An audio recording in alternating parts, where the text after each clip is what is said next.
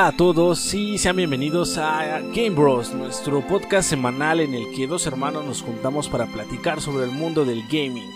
Yo soy Corad y como siempre me acompaña mi hermano de juegos y en la vida real, Rolax. Rolax, ¿cómo te encuentras hoy? Bien, bien, bien, ya por fin de regreso después de bastante tiempo. Así es, así es esto. Bueno, este, pues ya estamos en 2020 y con podcast como debe ser, ¿no? Este, que aunque dicho podcast semanal, pues es verdad, la verdad es que tenemos planeado sacar este episodio desde el 30 de diciembre, pero personalmente he estado súper ocupado en cosas de la vida y no he podido grabar. Eh, a pesar de que Rolax ha estado, este, estuvo todas estas semanas ahí, este, pues listo.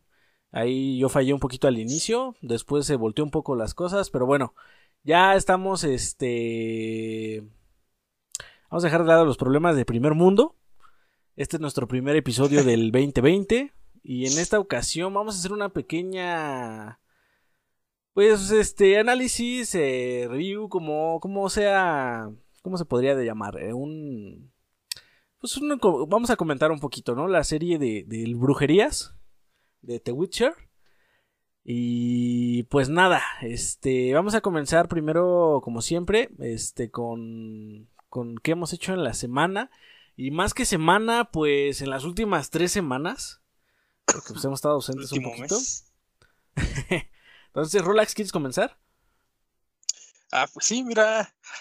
Mm, no sé ni por dónde empezar, pero bueno, han habido muchas cosas. Yo he estado de nuevo dándole al Devil May Cry 5 porque quiero exprimirle todos los logros.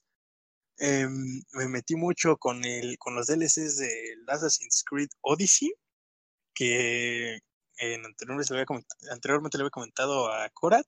Eh, están súper buenísimos, sobre todo el último capítulo. Me, está gustando mucho la forma en que implementa nuevas habilidades, nuevos enemigos y mapas.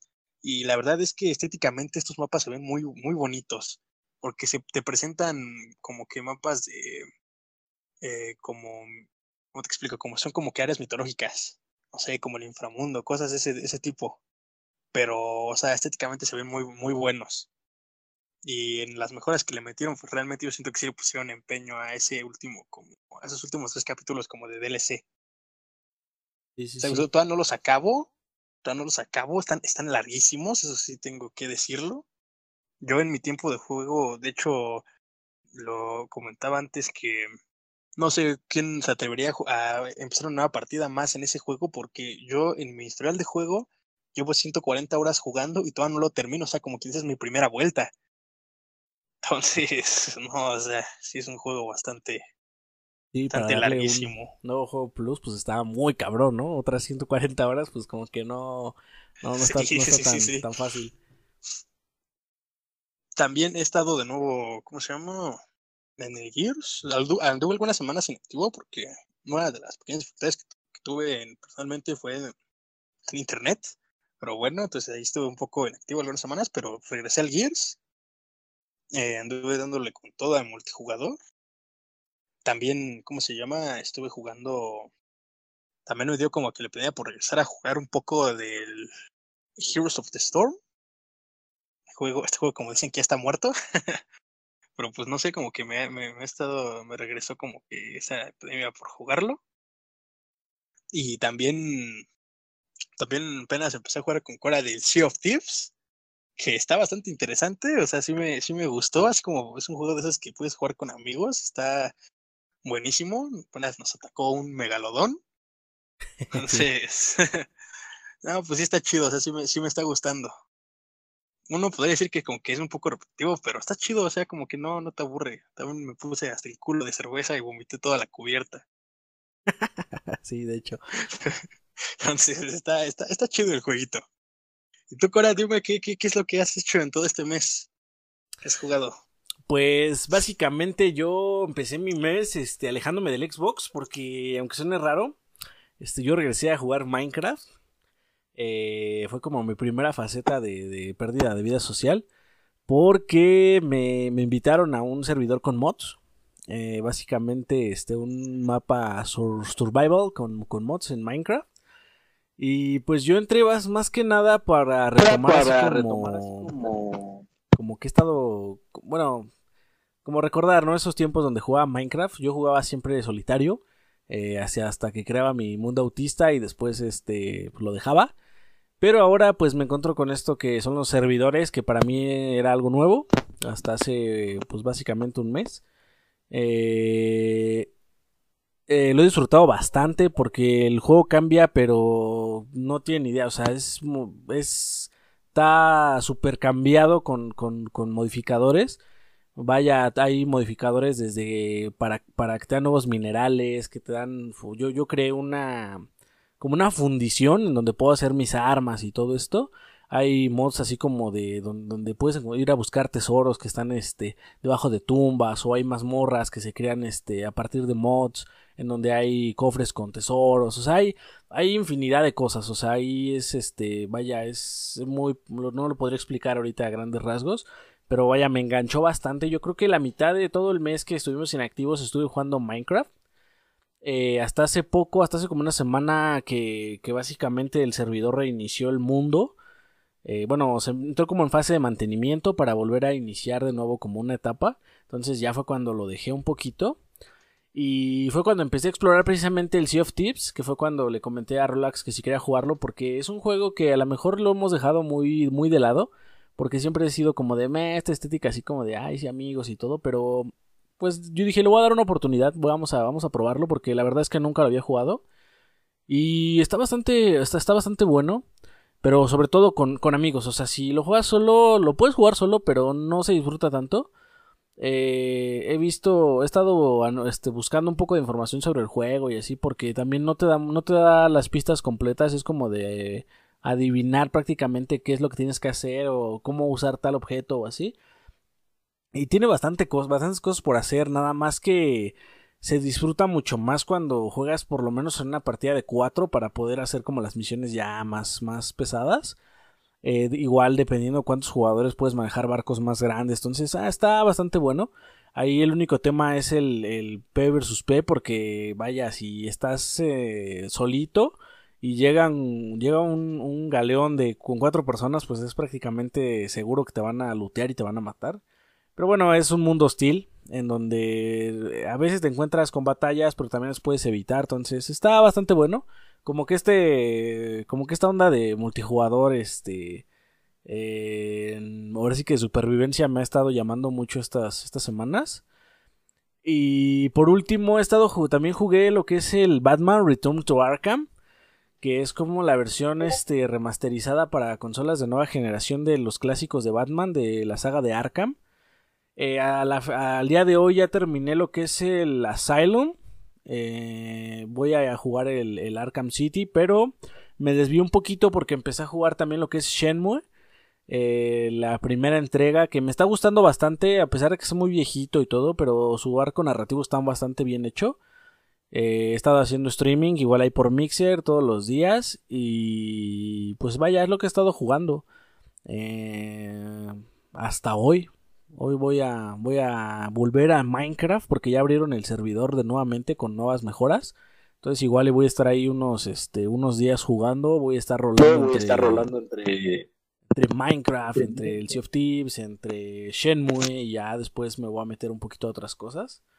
Eh, como verán no he jugado prácticamente nada Gears, es, este, lo dejé ahorita totalmente abandonado porque pues vaya, me, me ha llamado la atención jugar otras cosas.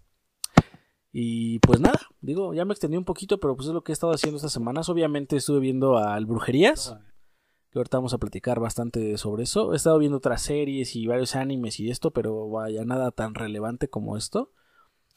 Y pues nada, yo creo que vamos a pasar a nuestra próxima sección. Eh, vamos a comentar este, algunas, bueno, muchas de las noticias que han estado circulando en las últimas semanas. Eh, ¿Quieres comenzar, Rolex? Ok. Eh, como primera noticia tenemos lo que viene siendo algo que suele decir este señor, Matt Booty, muchos lo conocerán, es el, el jefe de la red de estudios internos de Xbox. Bueno, este señor, ¿qué es lo que salió a decir? Que los juegos intergeneracionales First Party de Xbox eh, van a estar saliendo hasta un año después de que salga el Xbox Series X. Quiere decir esto, eh, tenemos previsto que el lanzamiento de esta consola va a ser a finales de este año, ¿no? Aproximadamente por el invierno. Sí, así es. Bueno, por, el invierno, por el, ¿cómo se llama? Por, ajá, por diciembre. Noviembre, diciembre, por ahí así. Ajá. Entonces, vendría siendo esto que los juegos van a poder, van a seguir saliendo para Xbox One, al menos los de, los, los de Xbox Game Studios, hasta aproximadamente finales del 2021. O sea que para 2022 ya, ya no tendríamos estas exclusivas aquí. Eh, no sé cómo lo manejen otros, otros, ¿cómo se llama? pues los que son de varias, todas las plataformas, ¿no? Pero pues yo creo que también van a manejar un periodo similar. No sé qué opinas tú. De hecho, sí, es como la generación pasada. No sé si recuerdas que salían juegos intergeneracionales y llegando al cabo de normalmente es un lapso como de año y medio dos años. Ya se deja de hacer ese tipo de juegos y se enfocan directamente en la consola de actual generación. Eh, en este caso, pues este Xbox estaría haciendo lo mismo. Eh, PlayStation no, PlayStation ya anunció que sus juegos van a ser exclusivos de la nueva consola, que pues básicamente es como para incitar un poco más las ventas de, la nueva PlayStation 5, que aún no se, que aún no la, no la anuncian, no la lanzan, que ya estoy como un poco así de qué está, qué está pasando, ya quiero verla.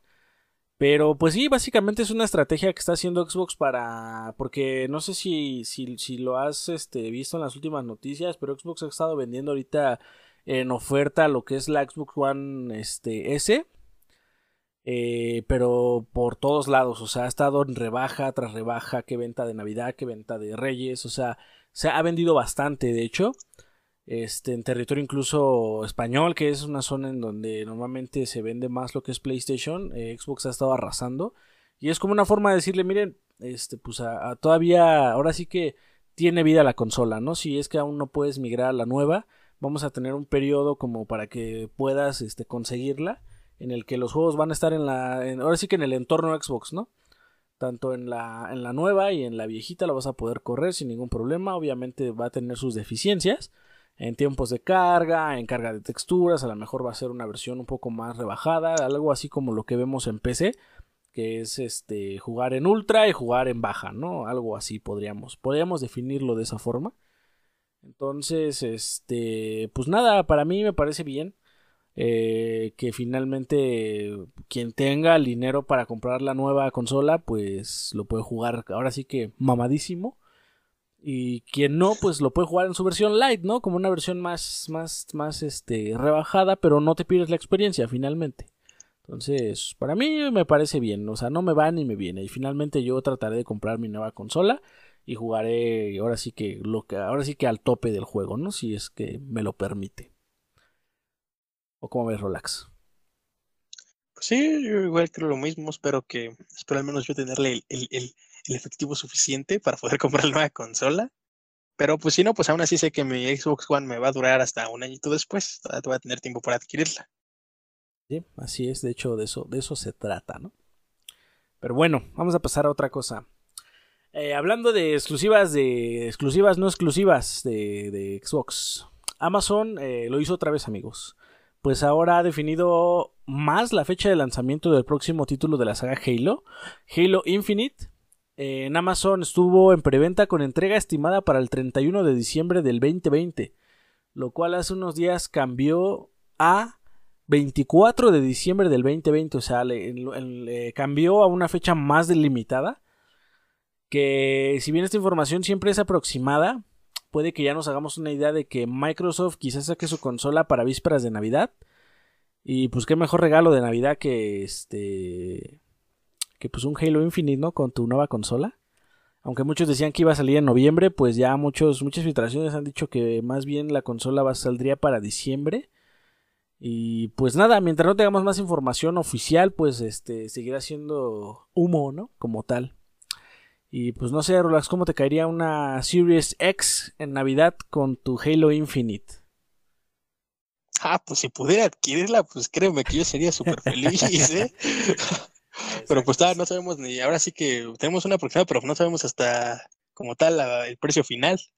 Y de hecho pues, todavía no... tenemos... Yo pienso que eso lo vamos a saber ya hasta, hasta la E3. Pues sí, yo creo. Digo, esas, fechas pues van a ser bastante, bastante complicadas, van a ser, bueno, bastante emocionantes y a la vez como que, oh, no sé qué va a pasar, ¿no? Entonces vamos a, pues vamos a estar ahí viendo. Pero bueno. Pues a ver qué sucede. Así es. bueno, sabes que la siguiente noticia, ah. em, espero para aquí, para los fans de, de la Mass Effect Trilogy original, uno de los juegos que son considerados de los mejores, épocas pasadas. Bueno, la noticia es que puede que esta trilogía de Mass Effect pueda llegar para la nueva generación de consolas. ¿Por qué? Estos son, no, son más que rumores, pero sin embargo, em, hace mucho, eh, de hecho también di esa noticia, creo, eh, Electronic Arts estaba decidida como que quería renovar, bueno, no renovar, quería como rehacer algunas de sus IPs más populares. Y siempre habían dos, habían dos franquicias que paraban este como foco, que era Mass Effect y era Dead Space. Eh, en la cuenta de Twitter de la desarrolladora han estado surgiendo varias como que pistas que hacen alusión al Mass Effect. Em, algunas citas, por ejemplo, de frases de Comandante Shepard, eh, y la más reciente eh, fue la intro del, del, Mass Effect, acompañada de su banda sonora. Entonces, pues ya todos están como que diciendo, no, pues es que con lo que dijeron antes y junto con esto, probablemente lo que vayan a hacer es meter la nueva, meter la Mass Effect Trilogy, que pues como muchos sabrán, no, han no ha tenido una como que remasterización hasta la fecha. No, de, hecho, lo apenas, que tú es que está retrocompatible, que ¿no? tener es la retrocompatibilidad, pero no hemos tenido ninguna remasterización. Así es. Entonces, pues lo más, lo más, eh, lo que creen que es más seguro es que eso es lo que vaya a pasar, o que en todo caso incluso la saquen para esta generación. Pues estaría bastante, bastante bueno, ¿eh? Pero pues no sé cómo tú veas. ¿Tú, ¿Tú qué opinas? A mí esos juegos me encantan, la verdad. Pues a mí me, gusta, me, gusta tanto la saga que hasta tengo mi, bueno, debo de tener por ahí o espero que siga ahí mi este mi cajita sí, todavía está. mi cajita edición especial de la trilogía de Mass Effect donde vienen los tres juegos en, un, en una sola cajita de metal. Entonces, cinco discotes. Así es, porque vienen cinco discos, no no no este en 360 el 2 y el 3 me parece que están, este, están tan pesados, por, ahora sí que por las cosas que puedes hacer, que no cabían en un solo, en un solo disco. Entonces, digo, está bastante padre. Es una saga que tiene un lore bastante fuerte. Eh, y básicamente marcó, creó como, como, como una base de seguidores. Eh, a lo mejor con Andrómeda se perdió un poquito porque como que ya no seguía la, ya no tenía la misma esencia, tus decisiones ya no, ya no venían como encadenadas, que era algo que, a mí me sorprendía mucho de Mass Effect, que si en el primer juego habías hecho X cosa, esa X cosa te perseguía durante los tres juegos, porque tus decisiones las podías como trasladar Y, y en el segundo juego, o sea, lo que terminabas haciendo en el primero, en el segundo afectaba. Y lo que acababas haciendo en el primero y el segundo afectaban al tercero. Entonces, eso era algo de lo de la genialidad que tenía Mass Effect. Y sí, realmente sus puntos fuertes eran la migración de datos, era algo espectacular. Sí, sí, ver sí, cómo vas- tus decisiones afectaban. Yo recuerdo que, que, que, que toda mi partida jugué con, con el, con el este, con Krogan, el este, hay, hay un, bueno, es una raza de- digo, no es spoiler porque ya es un juego que tiene bastante tiempo, pero bueno, en el primer juego me parece que decides si vive o muere. Y si sí, lo matabas, depende si eres, eres demasiado bueno o demasiado, eh, ¿cómo le llaman? Rebelde. ajá, eh, tenías opciones como para saberlo como de, no, pues es que ve que esta, esto no es lo correcto, tienes que hacer esto, o puedes decirle, no seas pendejo, lo que estás haciendo está mal, re- ¿cómo se llama? Reacciona, sí, pero sí, el sí, punto es que como que lo salvabas, exacto. o si no, incluso tú le podías disparar. Exacto, y yo, yo mi partida lo salvé. Entonces yo recuerdo que jugué todo el tiempo con él. Y recuerdo, no recuerdo si es en el segundo o en el tercero, casi al final, que me, me puse a pensar y dije, oye, estamos de acuerdo que este personaje, si yo lo hubiera matado, ¿qué hubiera pasado? Y ya después me puse a ver todo lo que pasa, lo que podría pasar. Y es que son bastantes, bastantes ramas, ramificaciones de decisiones. Que a lo mejor de una u otra forma, a lo mejor todas terminan de similar, pero aún así te, te lleva como a contar tu historia, ¿no? Entonces. Yo creo que por eso estaba tan pesado el juego, ¿no? Por tanta variable sí. que podría haber. Sí, de hecho, sí era. Y sí, ese, ese personaje, de hecho, tienes razón, yo también me lo llevé y recuerdo que mm, tiene mucho énfasis después en los juegos, que es el jefe de tal clan en, el pl- en su planeta natal y que después él es quien dirige los ejércitos, o sea, sí, tienes razón. O sea, o sea, son pequeñas decisiones que a lo mejor en su momento dices, bueno, puede que sí, pero pueden desencadenar en algo totalmente descabellado que dices, ¿what? También hay otras variables que a mí me hubiera gustado explorar a pesar de que son como que los finales malos. Por ejemplo, Mass Effect 2, como dice Cora, ya no es spoiler, pero al final se te puede morir incluso todo tu equipo, incluso puedes llegar a morir Shepard. Entonces, Está- a mí me gustaría saber cómo se migra ese tipo de datos al Mass Effect 3. Porque que yo sepa no. es posible migrar eso. No, no sé cómo, cómo funciona ahí, no, nunca, nunca intenté todos los demás finales, porque a pesar de que, de que me gustaba tanto, también estamos hablando de juegos que son bastante largos. Y sí, para están, larguísimos. sí, de hecho, incluso dar a veces la segunda vuelta para subir tu personaje era algo Ajá. tedioso. Exactamente. Y de hecho yo recuerdo que, que, que, bueno, yo siempre soy una persona completista en- hasta cierto punto, no al 100, digo, no me saco todos los logros ni nada, pero en el sentido de que si hay coleccionables, si hay que tienes que visitar esto, yo visito todos los puntos posibles, yo hago todo lo que se pueda hacer, trato de que cual, antes de llegar al final todo esté maximizado en mi personaje, entonces yo recuerdo que sí le invertí muchísimas horas a esa trilogía. Y, pero es una trilogía que la acabas una vez y no es como que digas, ah, la voy a volver a empezar. Porque es como lo que, como lo que comenta Rolax del Assassin's Creed Odyssey. Son juegos tan largos que no es que no te gusten, sino que dices, volver a empezar en serio. O sea, es como volver a empezar una partida de Skyrim después de que llevas 200 horas. Entonces es como de, uff, mejor este para la siguiente, ¿no? Entonces, yo lo que pasó fue que lo jugué en su tiempo cuando lo compré. Después, hace como dos años, lo volví a jugar. Volví a jugar las tres cuando, antes de comprarme mi Xbox One, me tenía el 360 y pues tenía la colección. Dije, vamos a jugarlos, ¿no? Entonces, este, jugué de nuevo la trilogía. Eh, recordé un poquito cómo estaba la, la onda y todo esto, pero ya. Después traté de jugar el Andrómeda, pero la verdad lo dejé a medias porque estaba muy tedioso. Y también no me di el tiempo para jugarlo, ¿no? Pero sí, o sea, a mí me, me habla, regresando al tema principal, pues me emocionaría mucho ver qué, qué mejoras trae la nueva, la- ahora sí que la trilogía de nueva generación, ¿no? Igual y sería una excusa más para volverlo a jugar otra vez. Pues sí, realmente sí. Yo, yo apenas lo volví a jugar, pero me quedé en el 2 y ya no, no avancé porque creo que salieron otros juegos y Sí, ya sí, de sí. ahí como que me piqué más con otras cosas. Y así, así pasa, Sí. así pasa. Bueno, vamos Bueno, con la que sigue antes de continuamos, que nos, nos quedemos ahí.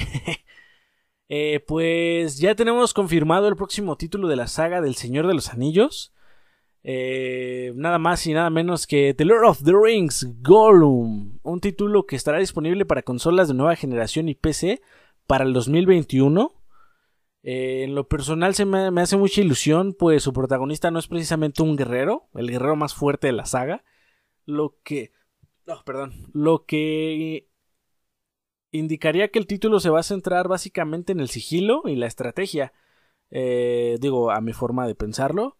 Por lo cual ya me tiene a la espera de ver qué es lo que puedan mostrar a lo largo del año de este título.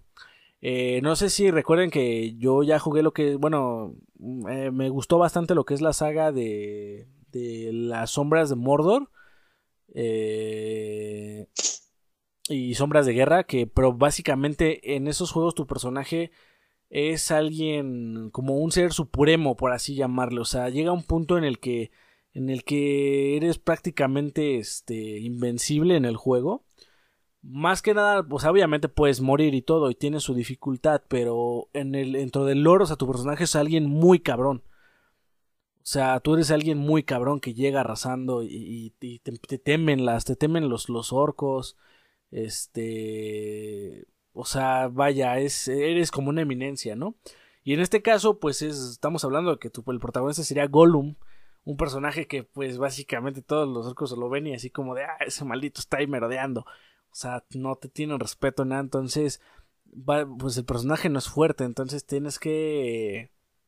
Yo siento que van a hacer más énfasis en el sigilo.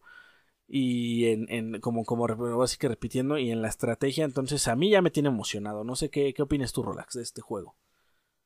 Eh, la verdad es que no he checado nada, nada, nada, nada del Lord of the Rings Gollum. Ah.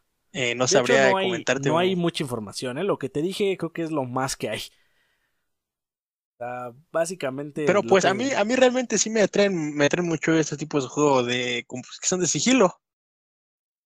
Me, me, late como que pensar ese tipo de estrategia, ¿no? De cómo vas a pasar esto, cómo vas a hacer tal cosa.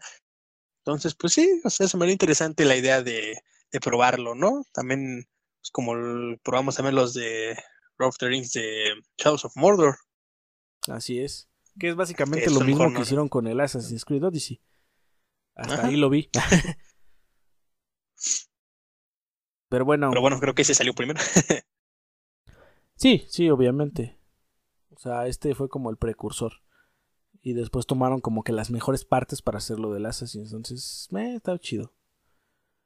Pero bueno, el Señor de los Anillos Gollum, para quien lo quiera ahí checar. Eh, yo lo estoy esperando. Y continuamos. Ok. Eh, aquí traigo una noticia un poco fuera del común porque voy a hablar de la consola de Switch, que es algo que no me, sí que no, ni, siquiera poseo, ¿no? Pero la noticia es de Devil Cry, como saben, soy bastante fan de él. Entonces, pues ahí les va. Em, algo, una novedad, eh, van a ponerla exclusivamente para la versión de Devil May Cry 3 en Switch y es bastante interesante, al menos para mí, eh, no sé si recuerdes, Cora, lo que son los estilos en Devil May Cry 3, cómo se manejaban. Sí, claro. Que te veías de, ¿cómo se llama? En una estatua de divinidad o al principio de la misión debías de cambiar tu estilo manualmente.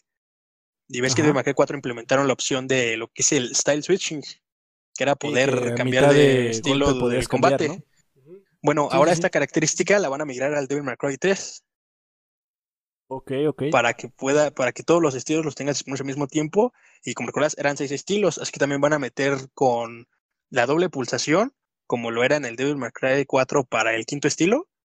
Ajá. Para poder meter los estilos del, doble, no me acuerdo cómo se llamaba. El Doppelganger, creo que se llama. Ajá. Ajá. Y el, ¿cómo se llama? El Quicksilver. Entonces, a mí se me hace una característica bastante interesante. ¿Por qué? Porque eh, para Devil May Cry 3 esto abre un mar de posibilidades en combos y jugabilidad. Y de hecho... muy, muy, muy grande. De hecho, aún recuerdo esos videos de, de los Insane Combo, que básicamente son encadenar combo tras combo, tras combo, tras combo, pero así a lo inútil, a lo imbécil, por así decirlo, está muy cabrón. Y con esta nueva mejora, pues básicamente vas, van a poder hacer lo mismo, pero a nivel Dios, ¿no? o sea, pues al tener tantas, tantas, pero tantas opciones, o sea, estamos hablando que cada estilo está configurado para que puedas hacer eso, pero con cada uno. Y ahora, pues, los vas a poder juntar todos, ¿no? Entonces va a estar, va a estar brutal ver qué, qué es lo que logran hacer. Eh, pero pues de momento pues es para el Switch nada más. Esa es la otra. Sí, pues es para el Switch. Pero pues a mí, a mí se me hace bastante interesante. Es una característica que... Cuando me compre mi Switch, te diré. Quería comprar mi Switch, pero ya lo dejé después del anuncio de la nueva Xbox.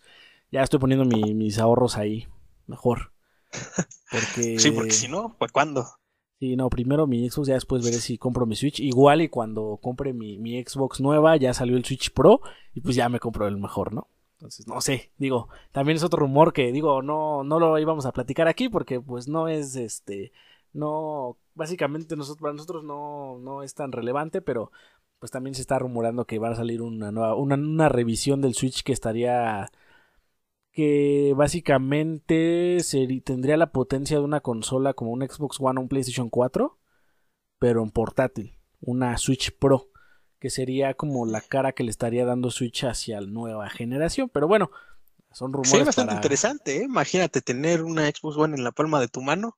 Sí, yo lo sé, ya, ya lo hicieron, eh, apenas salió un este lo de la Alienware, no sé si se achicaste, que decían que esa era básicamente la Switch Pro, que es una consola portátil, era un prototipo me parece, de Alienware, en donde ya corrían juegos este, a calidad mayor y bastante potentes, que básicamente pues era lo que le faltaba a Switch, ¿no? Correr juegos potentes, o tener potencia, por así decirlo.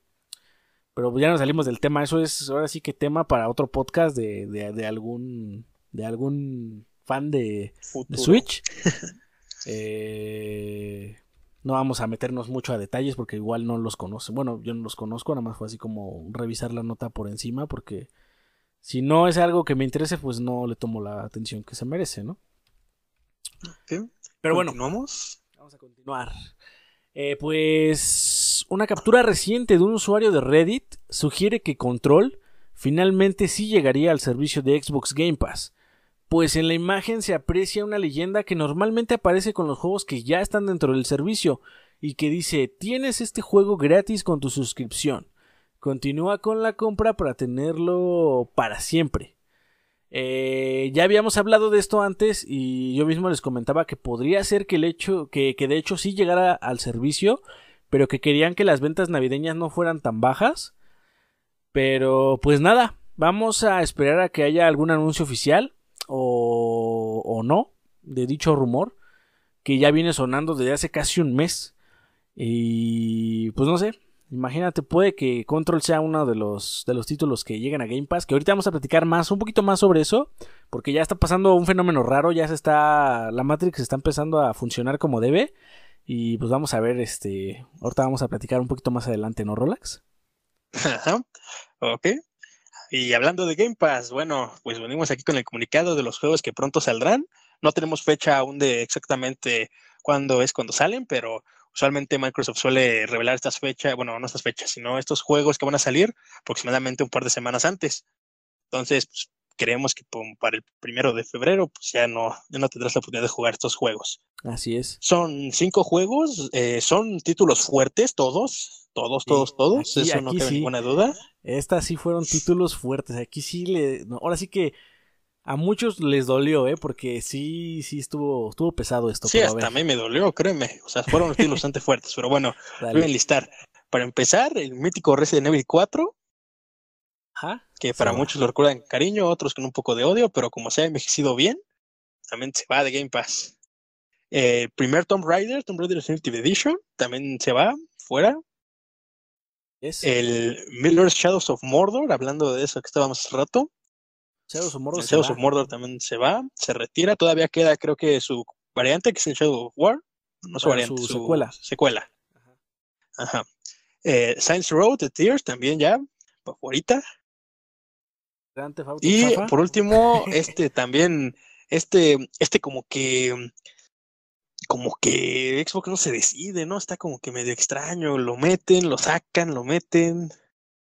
El Tom medio, Clancy medio porno eso, pero sí.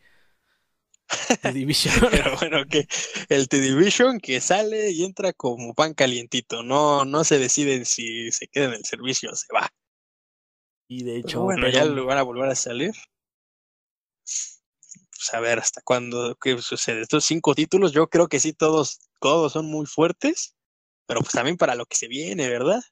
De hecho, porque si, si notamos, todos los juegos que están saliendo son como los inicios de sagas. Si te das cuenta, el Saints Row me parece que el 4 lo tenemos en Game Pass. Shadows of Mordor tenemos la secuela. Del Tomb Raider tenemos los otros dos.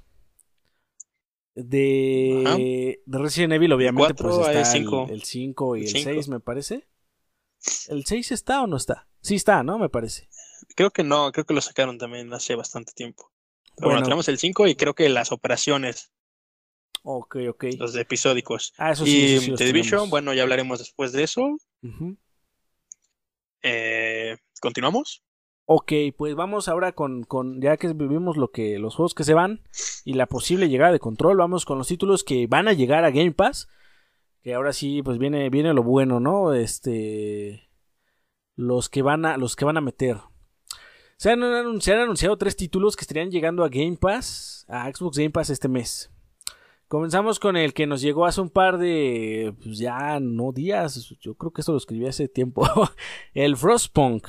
Eh, edición de consola, título de estrategia que nos hará tomar difíciles decisiones morales a lo largo de la aventura.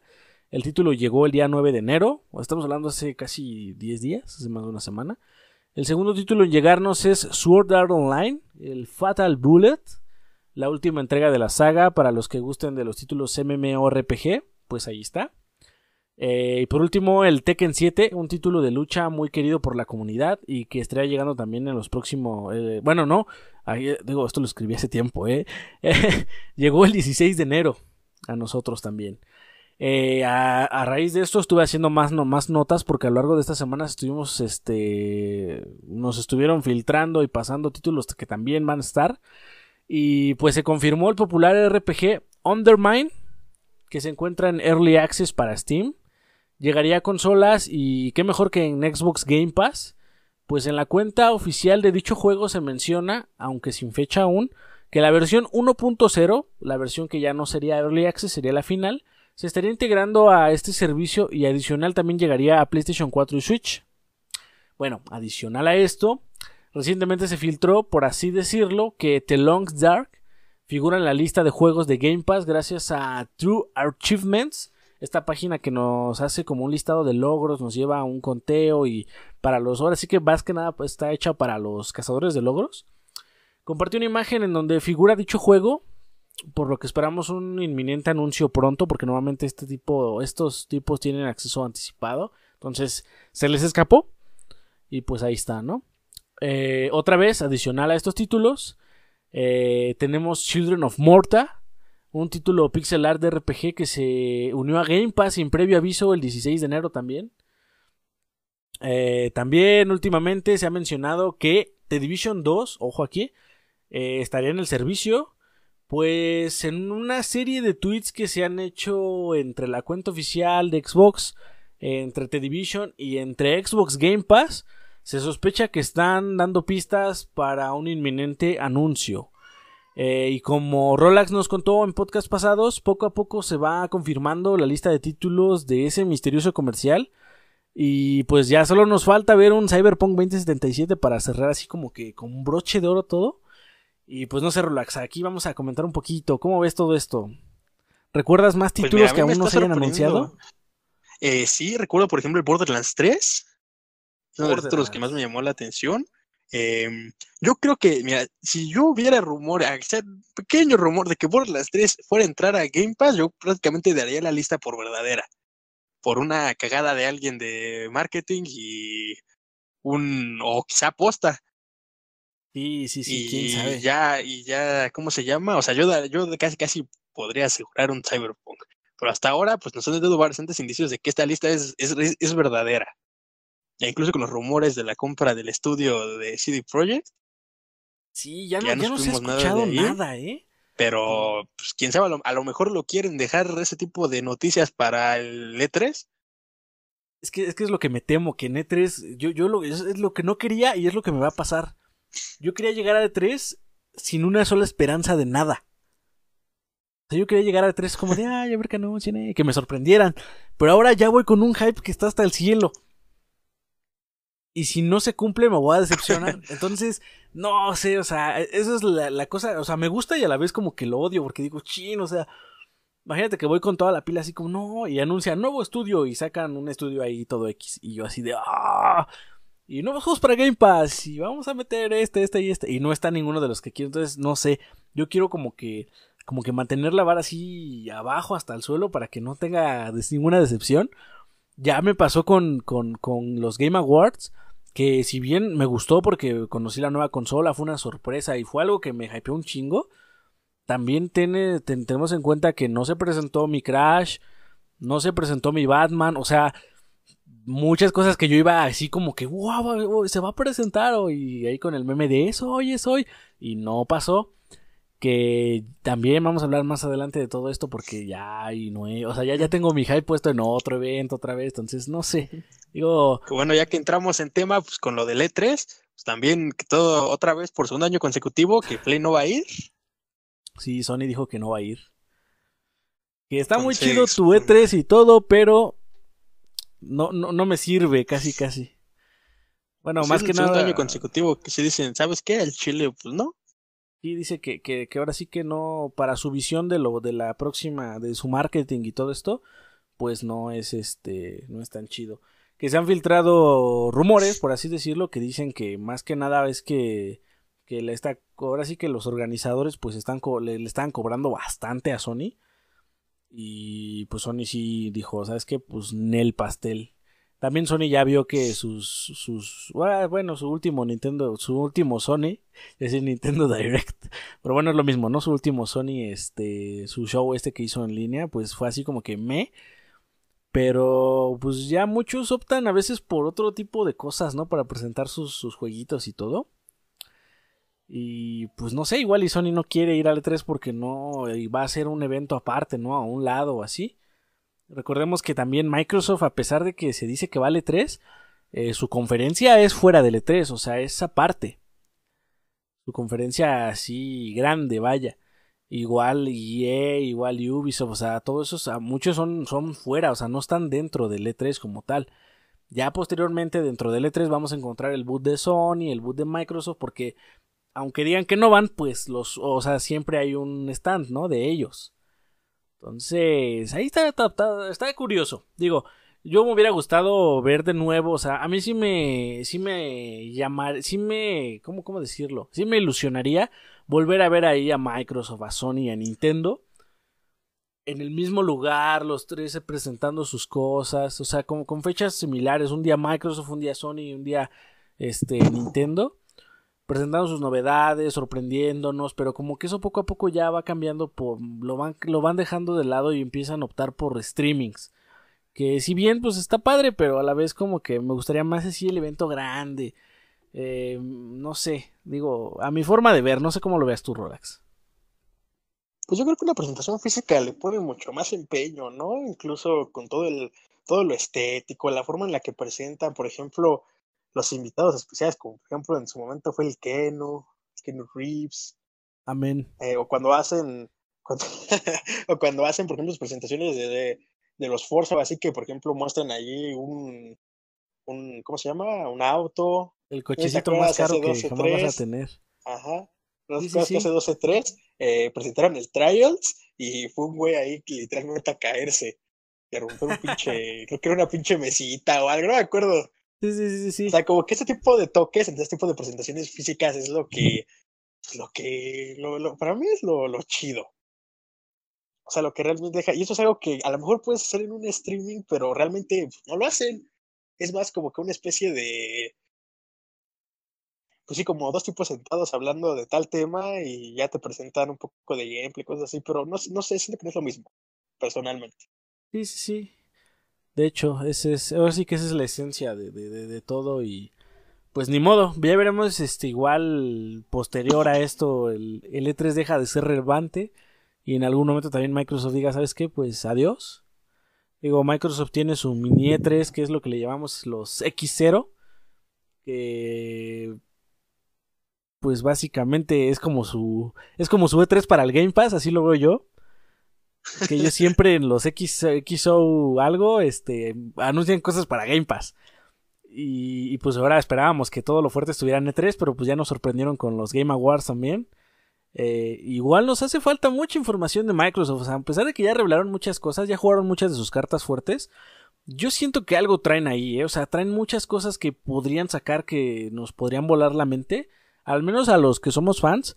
Igual y para los demás es como de, ay, otro, otro, otro de esto, otro así, pero a nosotros nos hace mucha ilusión. Digo, no por nada es nuestra insignia, ¿no? De momento, nuestra, nuestra plataforma base. Entonces, yo, por ejemplo, te digo, no quiero ir con expectativas, pero yo estoy esperando igual un, un, Fable. Estoy esperando igual el anuncio del Forza, quiero verlo porque ya no va a ser un Horizon, que me gustan jugar los Forza Horizon, pero me gusta más jugar los Forza, Forza, este, como tal, Forza Motorsport que ya vienen siendo como más simuladores, más, más técnico. Entonces, no sé, todo eso me gusta un poquito más. Igual y este sea el año en el que me compre mi volante y mi, mi, mis pedales, que ese ha sido mi sueño desde que me llegó mi 360. Eh, porque pues, básicamente me llegó con un Forza. Y yo soñaba con tener el control así con tu volantito y estar jugando porque pues no sé, me hacía mucha ilusión. Entonces, hay muchas cosas que Microsoft este, nos puede contar. Vamos a ver qué nos, qué nos puede decir. Y pues vaya a esperar el E3, que por lo menos la, la, la, la, compañía que nos gusta más va a estar ahí, ¿no? Y también, aunque pues no te guste Xbox, recuerda que, que aunque, aunque seas de Sony, aunque seas de, de Nintendo, lo que sea, este tipo de eventos se da para presentar juegos tier party, que a lo mejor Microsoft lo ha hecho todos los años. 60 exclusivas, pues sí, pero la mitad son para todas las consolas, o más, ¿no?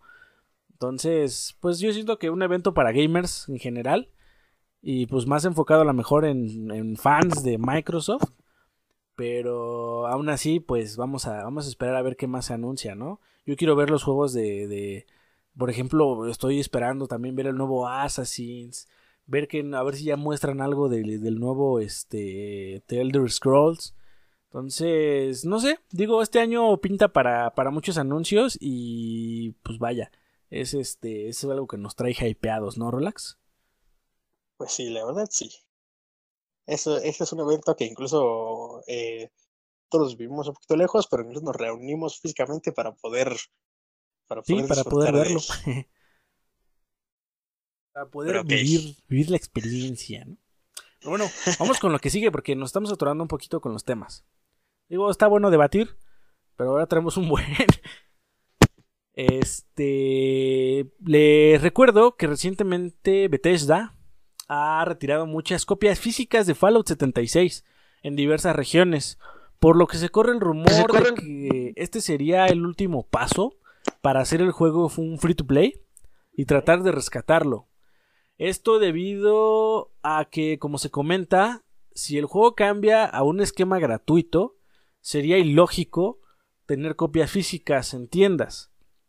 Eh, en lo personal le daría una oportunidad si esto fuera realidad. Y quién sabe, quizás me termine gustando lo suficiente como para tenerme enganchado alguna temporada. Eh, pues, en fin, tendremos, esperemos a ver este, un comunicado oficial si esto fuera verdad. Y si no, pues ya veremos qué pasa con el título, porque últimamente no ha estado en sus mejores pasos. Y pues, ¿cómo ves, Rolax? Esto. Ya están quitando algunas copias físicas para que no pase como en el Destiny 2, que en Walmart o en Bodega Horrera México, historia real, lo siguen vendiendo por 900 pesos cuando es un juego gratis actualmente. Estamos hablando que no, no, no te venden, te venden la, versión inicial de Destiny, que ya es totalmente gratuita. 900 pesos, ¿eh? no ha bajado de precio. ¿O cómo ves, Relax? Ah, disculpa. disculpa, disculpa, traía esto pagado, ok. Em, ¿Cómo se llama? Eh, ¿Qué te puedo decir? Yo creo que. Pues, si están teniendo copias físicas, pues debe de haber alguna razón, ¿no? No creo que sea nada más de, ah, pues ya lo vamos a quitar. No creo que vayan a. Pues sí, que retiren ese tipo de inversión nada más porque sí. Yo no creo, que, en algún lado se, estén vendiendo. Porque no creo que en algún lado se estén vendiendo tan cabrón que digan, tenemos que quitar de aquí que no se vende para llevarlo allá que sí. O sea, obviamente no, ¿verdad? Oye, ¿te quedan, ¿te quedan algunos fletes 76? Sí, algunos. Sí, algunos. Ah, Pero bueno, ok, entonces pues debe ser por alguna razón. Yo creo que es el free to play, este tipo de posibilidad ya la estaba, ya estaba la han venido rumoreando desde hace ya tiempo. Sí, sí, sí. De hecho, muchos analistas pues, dicen que es lo que salvaría el juego como tal. Que ya no hay otra. Ahora sé que ya no hay de otra. O sea, era, era esto. Y a lo mejor ya invertir en un sistema premium como fue el Fallout First en su tiempo. Para los que quieran tener una experiencia a lo mejor un poco más agradable o así. O skins, no sé. Digo, hay muchas posibilidades, ¿no? Pues sí. Pero bueno, vamos a continuar, a, ver, a, ver, qué es lo que sucede.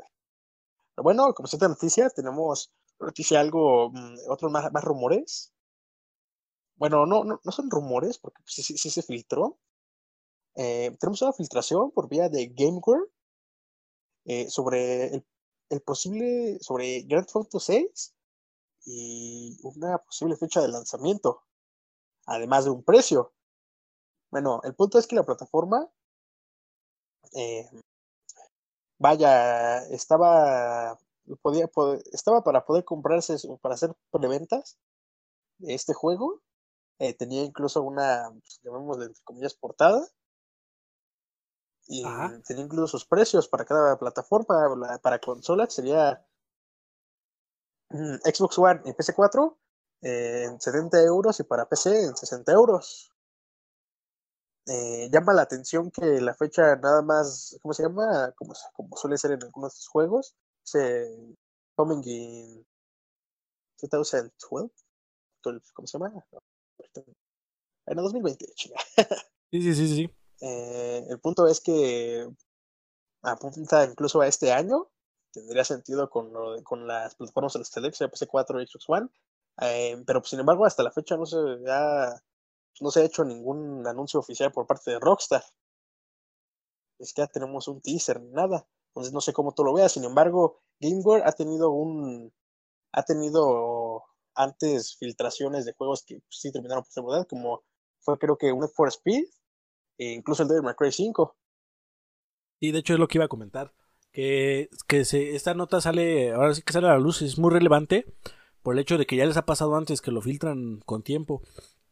Y en cuanto a qué pienso sobre el posible anuncio, yo creo que sería la misma estrategia. O sea, Rockstar, nosotros sabemos que le, importa un carajo eh, cómo funciona el medio. O sea, ellos dicen, si hoy quiero sacar un tráiler, hoy voy y lo saco en la conferencia más pedorra que te encuentres. Así sea en, en una... En un boot en Alemania, no sé, eh, Juegos X, cinco personas fueron, asistieron al evento, pues Rockstar dice, ¿sabes qué? Aquí voy a sacar mi, mi, mi tráiler del Grand Theft Auto nuevo. ¿Y qué crees? Se va a esparcir por todo el mundo como no tienes idea, porque así es Rockstar. Ahora es que Rockstar es todo un Rockstar, ¿no? Agarra y dice, yo saco mi, mi teaser donde quiera, a la hora que quiera, y aún así lo van a ver todos. Y no esto pagar que publicidad y que, que subirme a un evento, nada. O sea, Rockstar sabe que su Grand Theft Auto 6 la va a romper. Y en cuanto a fechas, yo siento que sería exactamente lo mismo que hicieron con el Grand Theft Auto 5. Que si bien recuerdas, lo sacaron a finales de generación. Y posteriormente nos lo revendieron para nueva generación. Y aunque muchos dirían, ay, es que ¿por qué lo compré ahorita si después va a salir? Pues así va a ser. Y lo van a comprar y va a tener un éxito en ventas tan grande que igual hasta vuelve a superar al... ahora sí que cuando salió Grand Theft Auto 5 era la, la obra ¿Cómo le llamaban? O sea, que englobaba. Era, era más caro que hacer una película, básicamente. No sé cuántos millones de dólares costó hacer el juego. Pues pero... era, creo que de hecho tenía el récord, ¿no? Ajá, exactamente. Entonces, posiblemente este juego a lo mejor hasta lo rompa y sea más cabrón. A todo esto, este, también tenemos que agregar que, que este rumor se hace mucho más fuerte eh, en el momento en el que Rockstar publica recientemente un comunicado en el que está buscando contratar a un editor de video para un gran tráiler. O sea, poco a poco se van encajando las piezas y dices, ah, o sea, esto pues ya tiene más sentido, ¿no? Igual están buscando a alguien para un tráiler porque ya van a sacar el tráiler de Grand Theft Auto 6. Y eso no quiere decir que ya esté terminado, a lo mejor ya están fases finales. Entonces dicen, ¿sabes qué? Vamos a sacar el tráiler y se los vendemos para 2021, ya con nueva generación. Digo, posiblemente. O puede que sea intergeneracional. Digo, todo puede pasar, ¿no? Pero pues es Rockstar. Entonces, este, hasta que ellos decidan que nosotros podemos saber algo, lo vamos a saber. Y así ha sido siempre, creo. Entonces, digo, está padre, ¿no? cómo ves, Rolex?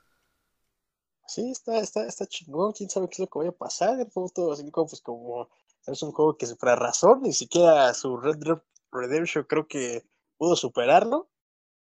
A pesar de que el juego fue un éxito, ¿eh? No fue, no fue un fracaso. Exacto. Pero no lo pudo superar, porque Grand Theft Auto 5, pues hasta la fecha sigue vendiendo bien cabrón. Y hasta la fecha siguen saliendo actualizaciones. Creo que hace dos semanas salió una. Sí, o sea, siguen saliendo siguen cosas todo para Grand Theft Auto Online, o sea, todo esto sí lo van a, sí lo van actualizando. Entonces, pues, quién sabe qué es lo que suceda. Pero pues yo digo que la fecha se me hace próxima, no creo que en este año salga. Bueno, quién sabe. No, no, no. Es que tú, ten en cuenta, ¿hace cuándo salió Red Dead Redemption 2? Es relativamente corto, hace ¿no? como dos años, ¿no? Fue hace dos años, sí. Mm, no, no, tiene que ser un poco más para acá, pero bueno. Es que no creo que sea tan pronto el... de, esas fechas. ¿Cómo? Fue para los Game Awards de, de este, del año pasado. Sí, tienes razón, fue hace dos años. Dos años y cacho. Entonces, posiblemente ya lleven algo. Yo creo que lo más probable es que salga para 2021, no creo que para el 2020. Y si sale, va a ser una de las cosas que va a romper así el internet por semanas. O sea. Sí, pues sí. Va, va, a estar, va a estar cabrón, ¿no? Pero bueno pues ya hay que esperar, hay que esperar y mientras, pues vamos a continuarle, ¿no? Eh, pues de nuevo se está hablando sobre Resident Evil 3, a pesar de haber, ya haber sido anunciado, el peor secreto mejor guardado. Y no sé si recuerden, pero aquí en Game Bros, como ya es costumbre, muchas de estas cositas ya se las habíamos platicado. Aún así vamos a hacer un pequeño resumen otra vez. Recientemente en Reddit se filtró una entrevista de la revista PlayStation de Reino Unido, en la que podemos encontrar mucha información sobre lo que va a tratar, o bueno, se lo voy a tratar de resumir un poquito. Eh, comenzamos con que, si bien este no va a ser un juego de mundo abierto, sí tendremos muchas mecánicas de exploración dentro de Raccoon City, además de que nos dejarán, ver, nos dejarán visitar bastantes lugares clave dentro de la ciudad. E igual ya lo habíamos comentado que igual se hacía un poquito mundo abierto, pero no como tal un mundo abierto, sino así como que puedes explorar, ¿no? Ah, perdón. La IA de Nemesis es una versión mejorada que la del Tyrant del Resident Evil 2, por lo que podremos esperar tener bastantes momentos de tensión siendo acechados por dicha, dicha criatura. Además, una de las características más pedidas que comenzó con el original Resident Evil 3 no va a estar disponible en este remake, pues se confirma que el modo mercenarios no va a ser parte del juego, esto pienso que, es básicamente sustituido por el Project Resistance, que es el, bueno, ya es Resident Evil Resistance, que si bien son mecánicas muy diferentes, se nota que le van a dar, se nota que desde, desde que lo van a dar con el, junto con el juego, que quieren darle un poco más de foco a este multijugador asimétrico. O sea, quieren darle así como que, como lo que nos hizo en su momento YouTube con Google Plus, que así como de, mira, ¿quieres ver YouTube? Sí, pero mira, tienes que detenerse también. Entonces, así como que nos lo van a querer meter a huevo. Y igual le van a dar este su continuidad. Igual siento que es como una forma también de sacar un poco de dinero. Porque ese multijugador asimétrico va a tener que skins. Estoy casi seguro que ese sí va a tener microtransacciones a lo imbécil. Pero pues ya veremos, ¿no? En lo personal, este sí es un modo que voy a extrañar.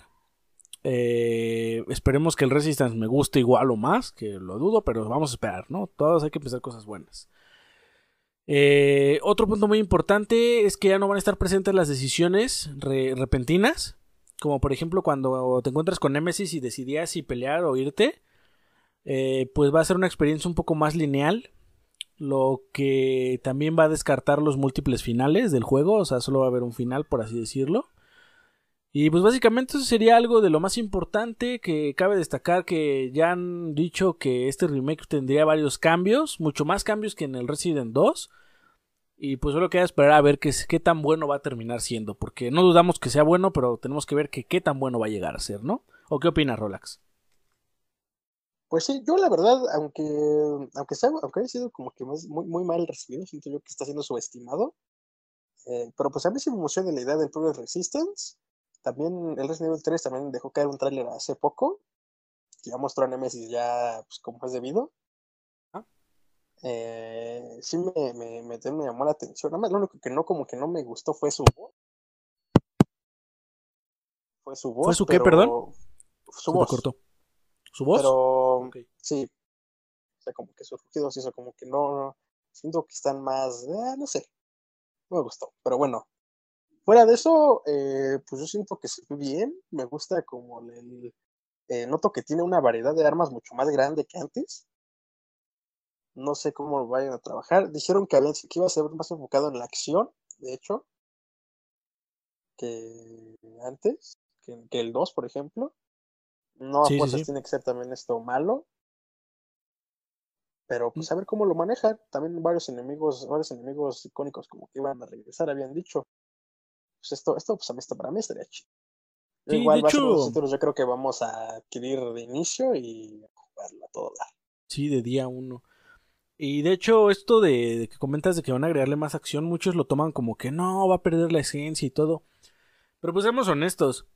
Lo que pasó del salto entre el Resident Evil 3 y al, al Resident Evil 4, pues fue, fue meterle más acción y muchos lo aplaudimos porque la verdad de Resident 4 fue como de los que más gustaron.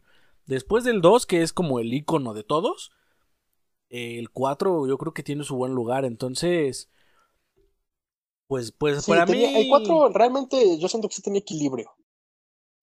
Sí, Sí, hecho, había sí. como que un equilibrio entre su atmósfera y su acción.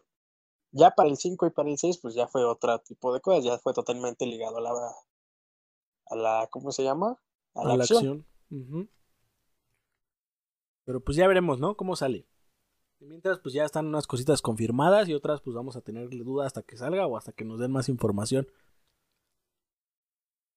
Pues sí, Pero bueno, pero bueno. continuamos, Relax. Ok, eh, aquí también una pequeña noticia acerca de una de las características que ya está disponible para los insiders, bueno, con algunos requisitos, pero bueno, eh, esto es del servicio de streaming de Xbox hacia dispositivos móviles, smartphone o tablets.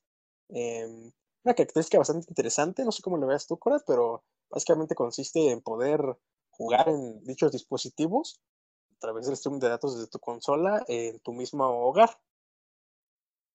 Así es. Eh, esto, esta característica, como dice, ya está disponible para los insiders en, diferentes regiones. Afortunadamente en nuestra región, que es México, ya está también disponible. Eh, incluso Coraz creo que había querido probarla, no sé si lo hiciste. Sí, pero ahorita, ahorita cuento mi experiencia porque no fue nada agradable. Ok. Pero bueno, esa, esa en sí es la noticia, ¿no? De que lo- si eres parte de Plum Insider y de los requisitos ya puedes probar esta característica. Pues es un, es, es algo que, que pues siento yo que la idea es buena, pero pues, Sí. no sé cómo la haya abordado. De hecho, es, es bastante buena porque es como una especie de probar un poco el xCloud sin tener xCloud. O sea, usando. O sea, básicamente es lo mismo. La única diferencia es que en lugar de conectarte a tu propia consola, te estarías conectando a una consola de terceros. O sea, una consola que está en un ce- centro de datos. Y la experiencia en teoría tendría que ser la misma. Eh, te voy a comentar ya mi experiencia porque te, te comentaba que no es no fue nada grata no por no por el sistema el sistema está bien hecho está muy bien implementado eh, está muy sencillo o sea son una serie de pasos muy muy cortos para lograrlo. Y básicamente pude jugar en mi teléfono.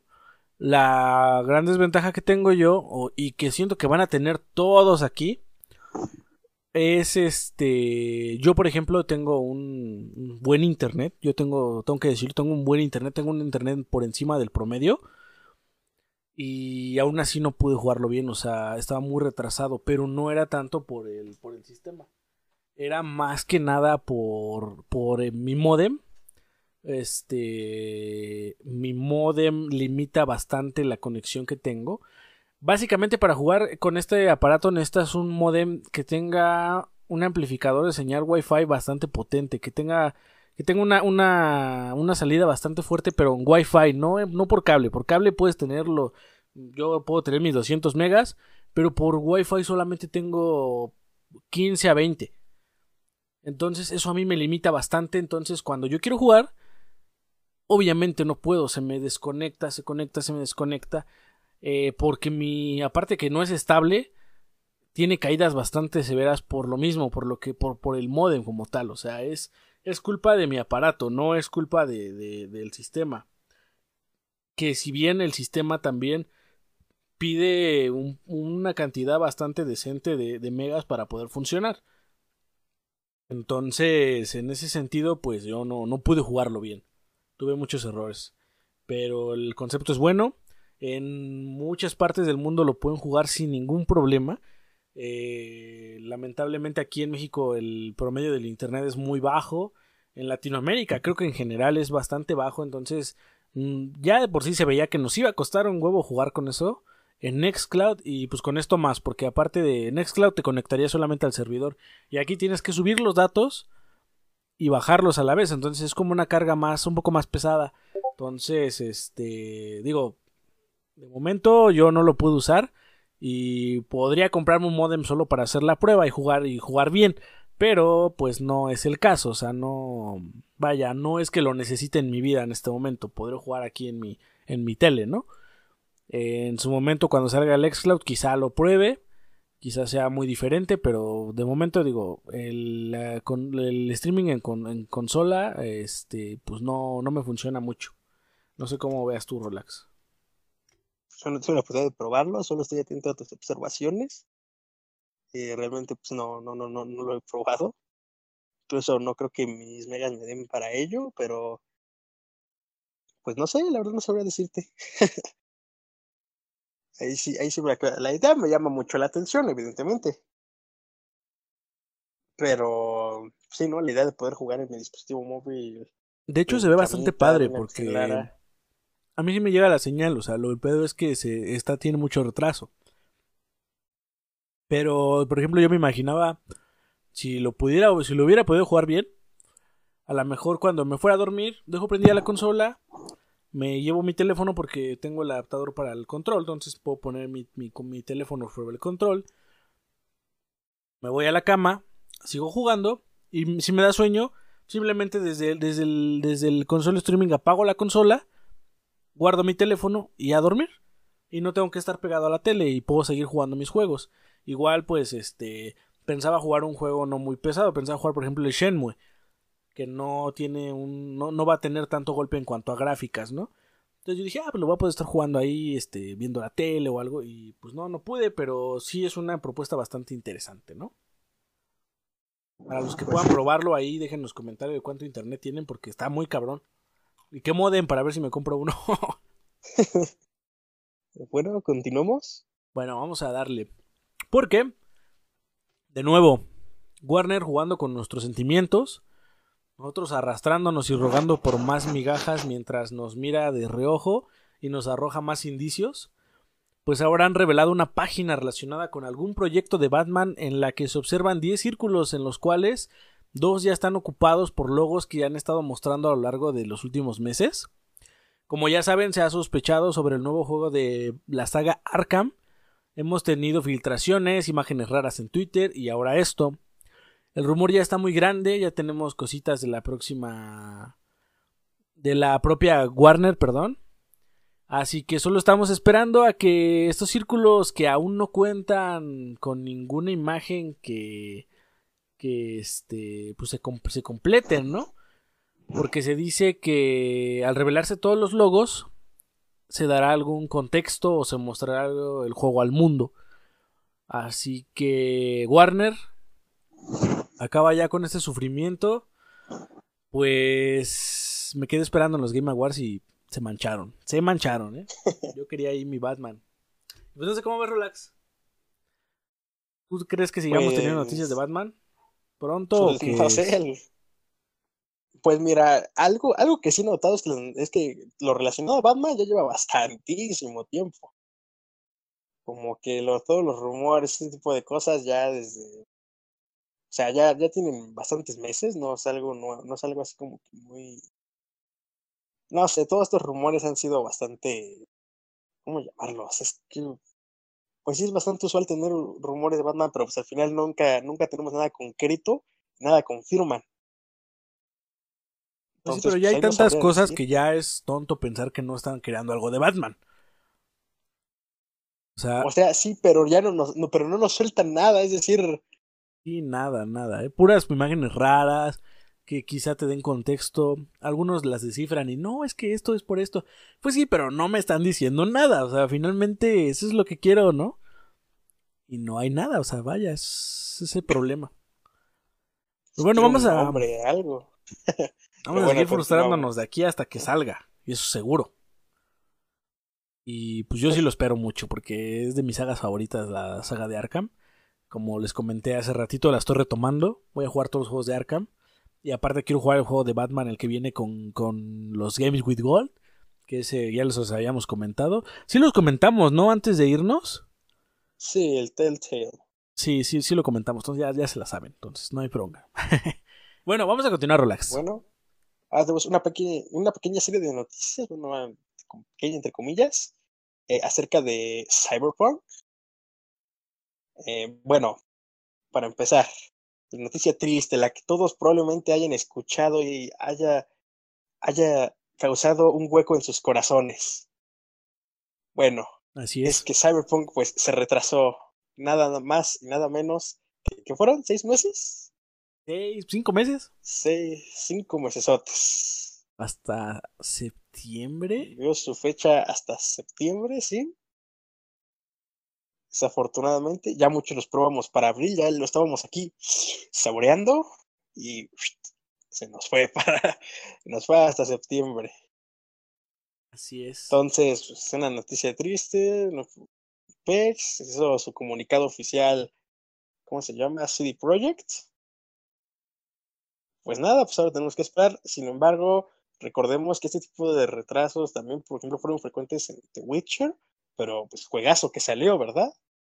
sí, de hecho, la misma CD Projekt Red dice que el que la espera va a tener el, va a tener sus, ahora sí que va, va a rendir frutos, ¿no? Este, de hecho salieron varios memes porque no sé si viste que unas semanas antes o una semana antes me parece, Avengers, este, el juego de Avengers se retrasó hasta septiembre. Entonces sale el meme así como de Avengers huyendo de, de Cyberpunk para, para, que no le gane las ventas. Y Cyberpunk alcanzándolo porque pues, se, se, Vaya, se retrasó al mismo mes que Avengers también. Entonces es así como de ¿what? De hecho hay memes estos de ese de, del meme este de Here's Johnny. Y está ahí Avengers gritando allá. ¡ah! Y de este lado está la cara del Keanu de Cyberpunk de Here's ¿Cómo? Here's Reeves, algo así, dice. De, ah. ah, está cagado, ¿no? Pero sí, se han estado retrasando muchos juegos, ¿eh? Porque recordemos que en abril, yo en podcast pasados la cagué porque yo decía que marzo era el pesado, pero no, es abril. Abril es donde están saliendo, donde estaban programadas mil y un juegos por lanzarse.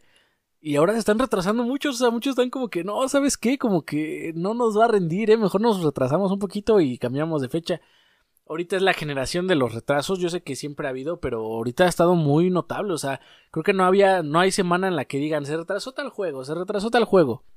No de todos comentamos, porque a lo mejor no todos tienen la relevancia, pero se han estado retrasando juegos como, como no tienen idea. Y algo que me preocupa un buen de, de Cyberpunk, me preocupa y a la vez no, porque yo conozco a CD Projekt Red y sé que hacen cosas maravillosas. Pero eh, me extraña mucho que pidan, o sea, estamos hablando casi medio año más. Y estamos hablando que el juego lleva como 7 años. 7 años desarrollándose. Y es como de, que, what the fuck? O sea, me estás pidiendo más tiempo, neta, neta. Es como si fuera a salir un Grand Theft Auto 6 después de 10 años y me dijeran, oh, no, es que, ¿sabes qué? Dame otro, otro, otro año porque no aguanto. No, oye, ¿qué pido? ¿Cuánto? ¿Qué, ¿Qué más quieres de mí? O sea, está cabrón esto. Pero bueno, digo, y esto lo, lo, digo porque no es que se haya retrasado así como que va, no va a haber pedo, así. Mismo CD Projekt salieron a decir que, que va a haber lo que le llaman el crunch o algo así se llama de laboral, que básicamente es este son estar trabajando las 24 horas todos los días sin descanso o sea, obviamente tienen que dormir, pero estamos hablando que entra al grupo de la mañana, se van y entra al grupo de la tarde y se van y entra el de la mañana. Que va a ser así hasta que el juego vea la luz. Este. Y pues básicamente es algo que. O sea, eso, eso que pasa. Este. No, no recuerdo bien el término. Pero es un, un, término que tienen los desarrolladores de que básicamente están súper presionados y tienen que sacarlo ya porque sí. O sea, sí por sí o sí. Y a mí se me hace muy, muy raro, o sea, que en esta empresa tan grande que lleva bastante tiempo desarrollando el juego, pues pase esto, ¿no? Y que tengan que estar trabajando día y noche, día y noche, día y noche para lograr sacarlo en la fecha que ellos mismos establecieron ya con el retraso. O sea, se me hace muy, muy, muy caótico todo este pedo.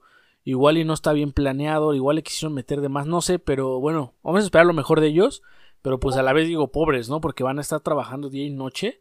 Esto estamos hablando que no les pagan horas extra, o sea, estos son... Este tipo de, de cosas pasan y supuestamente es como, como que la compañía dice, ¿sabes qué? La cagamos porque no le echamos ganas. Le vamos a tener que pegar duro, chavos. Y ni pedo, todos a darle porque todos nos, nos hicimos güey. No sé. Entonces, yo sé que va a ser un título muy grande. Todo el mundo lo está esperando. Es de lo más sonado de este año. Es lo de lo más este, esperado. Ya se quitó del mismo mes que The Last of Us 2. Entonces ya pueden jugar con tranquilidad su The Last of Us. Después con tranquilidad el Cyberpunk. Muchos lo agradecen. Muchos, todo lo contrario, están muy enojados. Pero, pues no sé. a mí me, causa mucho conflicto interno de saber que, que estos pobres, estas pobres personas de City Project Red están sufriendo. Que ahorita están sufriendo, digo, cuando salga el juego van a estar nadando en dinero, pero digo, pobres de ellos, ¿no? De momento. Y pues con, continúale, Rolax, continúale. Bueno, también tenemos otro rumorcillo de, bueno, no es un rumorcillo, esto esto es oficial, del Cyberpunk, que también su eh, no van a tener una versión para nuevas consolas, al menos inicialmente. Ya dijeron ellos que ahorita pues, se están centrando en su versión para esta generación. O sea, obviamente vamos a poderlo jugar en nuestra Series X o nuestra PlayStation 5 porque va a ser retrocompatibles. Sí, sí, sí. Estas versiones. Pero sin embargo no va a tener una versión que, como quien dice, aproveche totalmente las características de estas consolas, al menos inicialmente. Yo creo que va a ser igual como tú dijiste del Grand Theft Auto. Cuando acá vas a poderlo jugar, pero pues, ya después van a sacar su versión la chingona, ¿no? Para la, para la nueva generación. Sí, eso sí. Y a ver cómo les va, porque imagínate, después de este terror prácticamente de cinco meses de estar trabajando día y noche, pues yo creo que van a tener que tomarse un descanso bastante largo. No creo que digan, oigan, ¿y qué tal si ahora nos dedicamos a crear la nueva, para la nueva generación? Pues no. Aparte, se rumoraba que son como dos, como su segundo proyecto, que también era un juego triple A, por así llamarle. Era su multijugador, ¿no? Y también creo que hay una noticia sobre eso. Multijugador y también es, la tercera noticia que ya dijeron que este proyecto no va a llegar hasta, después de 2021. Estamos hablando de que va a llegar al menos hasta 2022. Este multijugador del Cyberpunk eh, ¿Tú cómo ves esto? pero, decían que iba a salir en 2021, ¿no? Que al menos hasta el 2021, eh, algo así. No, yo he visto, bueno, por lo que sé, decían que no iba a llegar hasta después del 2021.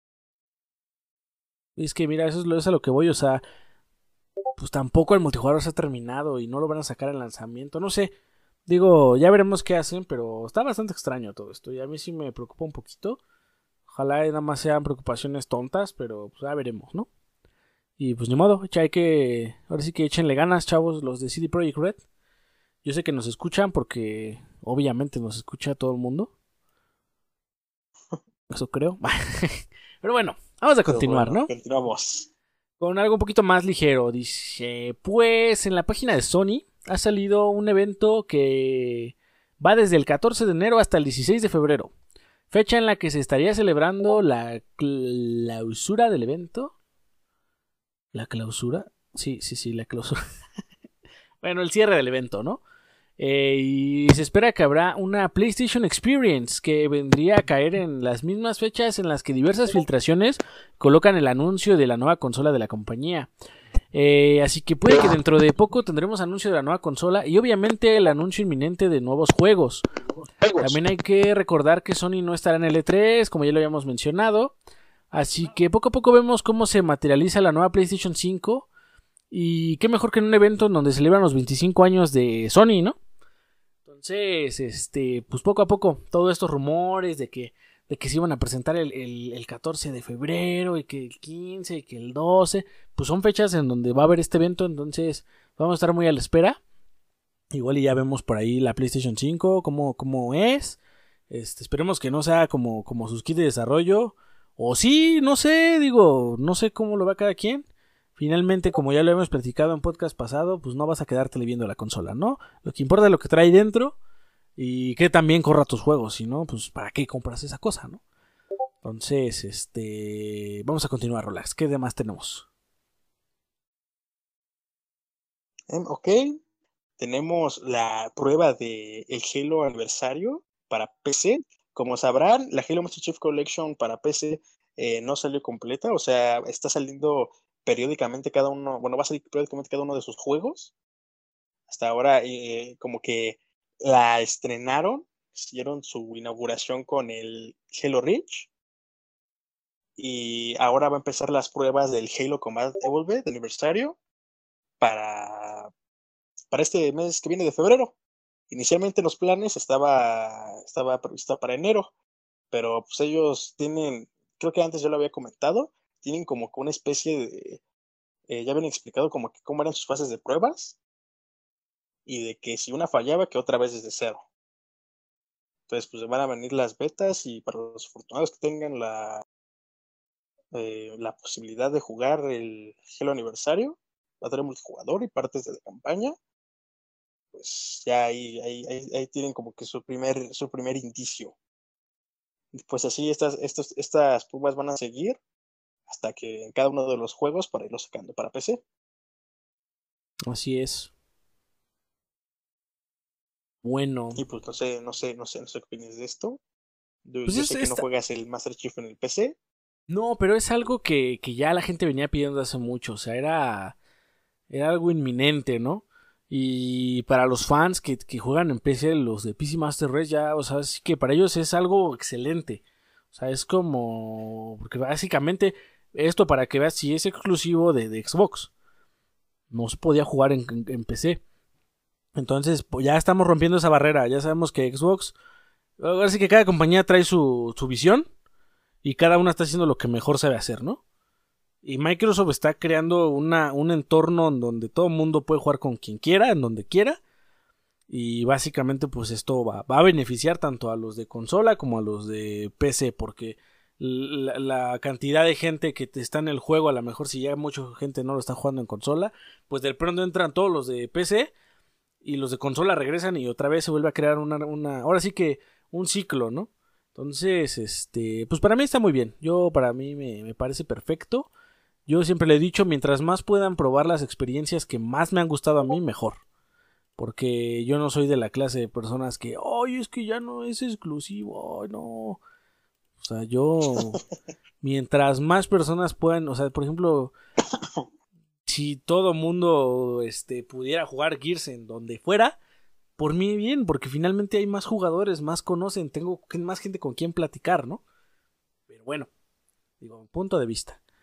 Y pues no sé tú, Relax, ¿cómo ves? Pues sí, a mí, yo algo, eh, uno de los puntos que, que, iba a tocar para nuestro, nuestro, nuestro cancelado, cerca de nuestra review del 2019, eh, era que se, que se ampliara mucho más el crossplay. A mí ese, era como que uno de, de, los objetivos que me gustaría que hubiera, que, que, que evolucionara, que trascendiera entre consolas y entre PC. Que aparte de que los juegos estuvieran, eh, los juegos pudieran migrar a otro tipo de consolas, pero mejor más gente que pudiera jugarlos, pues entre nosotros, ¿no? Así es. Entre nosotros, entre nosotros usuarios. Sí, es por ejemplo, a mí me, estilo cooperativo. Ajá. Pero digo, ah, por ejemplo, a mí me encantaría, por ejemplo, ahorita que estoy muy metido con Minecraft, que yo sé que son cosas distintas, porque el que yo juego es la versión Java, donde se puede modificar y todo, y lo que viene en consolas es la versión como, ¿cómo le llaman? Bedrock, algo así. Pero, por ejemplo, a mí me gustaría abrir un servidor en donde a lo mejor un amigo que tiene PlayStation se pudiera unir, y otro que tiene PC también, y otro que está en Switch, igual, que actualmente ya se puede y en específico en ese juego. Pero hacer eso con todos, por ejemplo, estaría bastante más chingón. Que a lo mejor si yo estoy jugando un Borderlands y de repente mi amigo que tiene PlayStation me dice, oye, ¿no quieres jugar? Ah, sí, te mando la invitación. Y ya poder jugar con él. Sin necesidad de que, oye, es que tú estás en Xbox y yo en Play, ¿qué hacemos? No, pues ya mejor así, o sea, vaya, sí, cada consola tendrá sus cosas, unos sus exclusivos, lo otro lo que quieran. Pero los juegos que son compartidos, pues poder jugar con quien sea, ¿no? Eso estaría, bueno, está chido. Pues sí. ¿Algo más que agregar? Nada más, podemos continuar. Va, vámonos con eh, unas noticias que ya me toca a mí. Vamos a ver lo de lo que muchos estaban pidiendo, señores. Se ha anunciado un sucesor espiritual para Legacy of Kane. Se trata de Dead House Sonata, o Sonata, no sé cómo se pronuncie. El juego promete llevarnos de nuevo a estos entornos lúgubres que pudimos experimentar en Blood Omen. Aquí quiero hacer un pequeño paréntesis porque tengo que ser sincero. Y no es lo que esperaba. Si bien es verdad que no han mostrado mucho, pero lo poco que han mostrado no me termina de convencer. Eh, pero bueno, me parece que el video de presentación se comenta que el juego va a ser free to play para que el jugador no le meta dinero hasta estar seguro de que le gusta. Y esto a mi forma de ver es como una excusa para lanzar un juego malo Además de que me suena que va a estar lleno de microtransacciones. O sea, va a ser como si es free to play, pero mira, si te gusta el juego, si está gustando, pues tienes que pagar. Ya es como de, ya no, ya no me late eso. O sea, me late si vas a pagar un juego completo, que esté completo y ya. Pero si te van a dar como que nada más una probada y después, ah, mira, tienes que meterle más dinero para esto, se presta a que, y ya sale la nueva expansión y pagar otra vez y otra vez y no sé, no sé, no sé. Eh, el juego podría ser de un jugador y tendría cooperativo hasta de 6 jugadores. Además de que incluiría un modo para que los espectadores de Twitch pudieran afectar lo que está ocurriendo en la partida de algún streamer. En fin, estaría saliendo a finales del año para PC y posteriormente se buscaría llevarlo a consolas. Habría que ver si me convence, pero dudo mucho que sea lo que busco.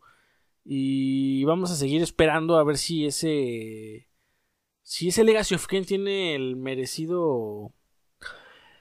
Pues es que yo, yo, yo no, yo no lo llamo, yo no, yo no me gustaría un sucesor espiritual. Yo, yo, yo me encantaría que fuera un reboot de la serie. Un remake, por hacer, o lo que, o sea, algo como lo que hicieron, por ejemplo, con los Resident. Que lo hagan con las, toda la saga de Legacy of Kain. O sea, yo estaría encantado y sé que muchas personas también. O sea, ver, ver un, Blood Omen, el Blood Omen 2, después ver la saga de Raciel, el Soul River, o sea, no sé, no sé. Y que aún, y que después de eso le dieran continuidad. Porque el, eh, ahora sí que todo este, este universo es bastante, está bastante nutrido y a mi forma de ver, pues está, es, es de lo mejor que me pasó a mí en PlayStation 1. Fue de los poquitos juegos así como entre comillas maduros que jugué y que me gustaron bastante.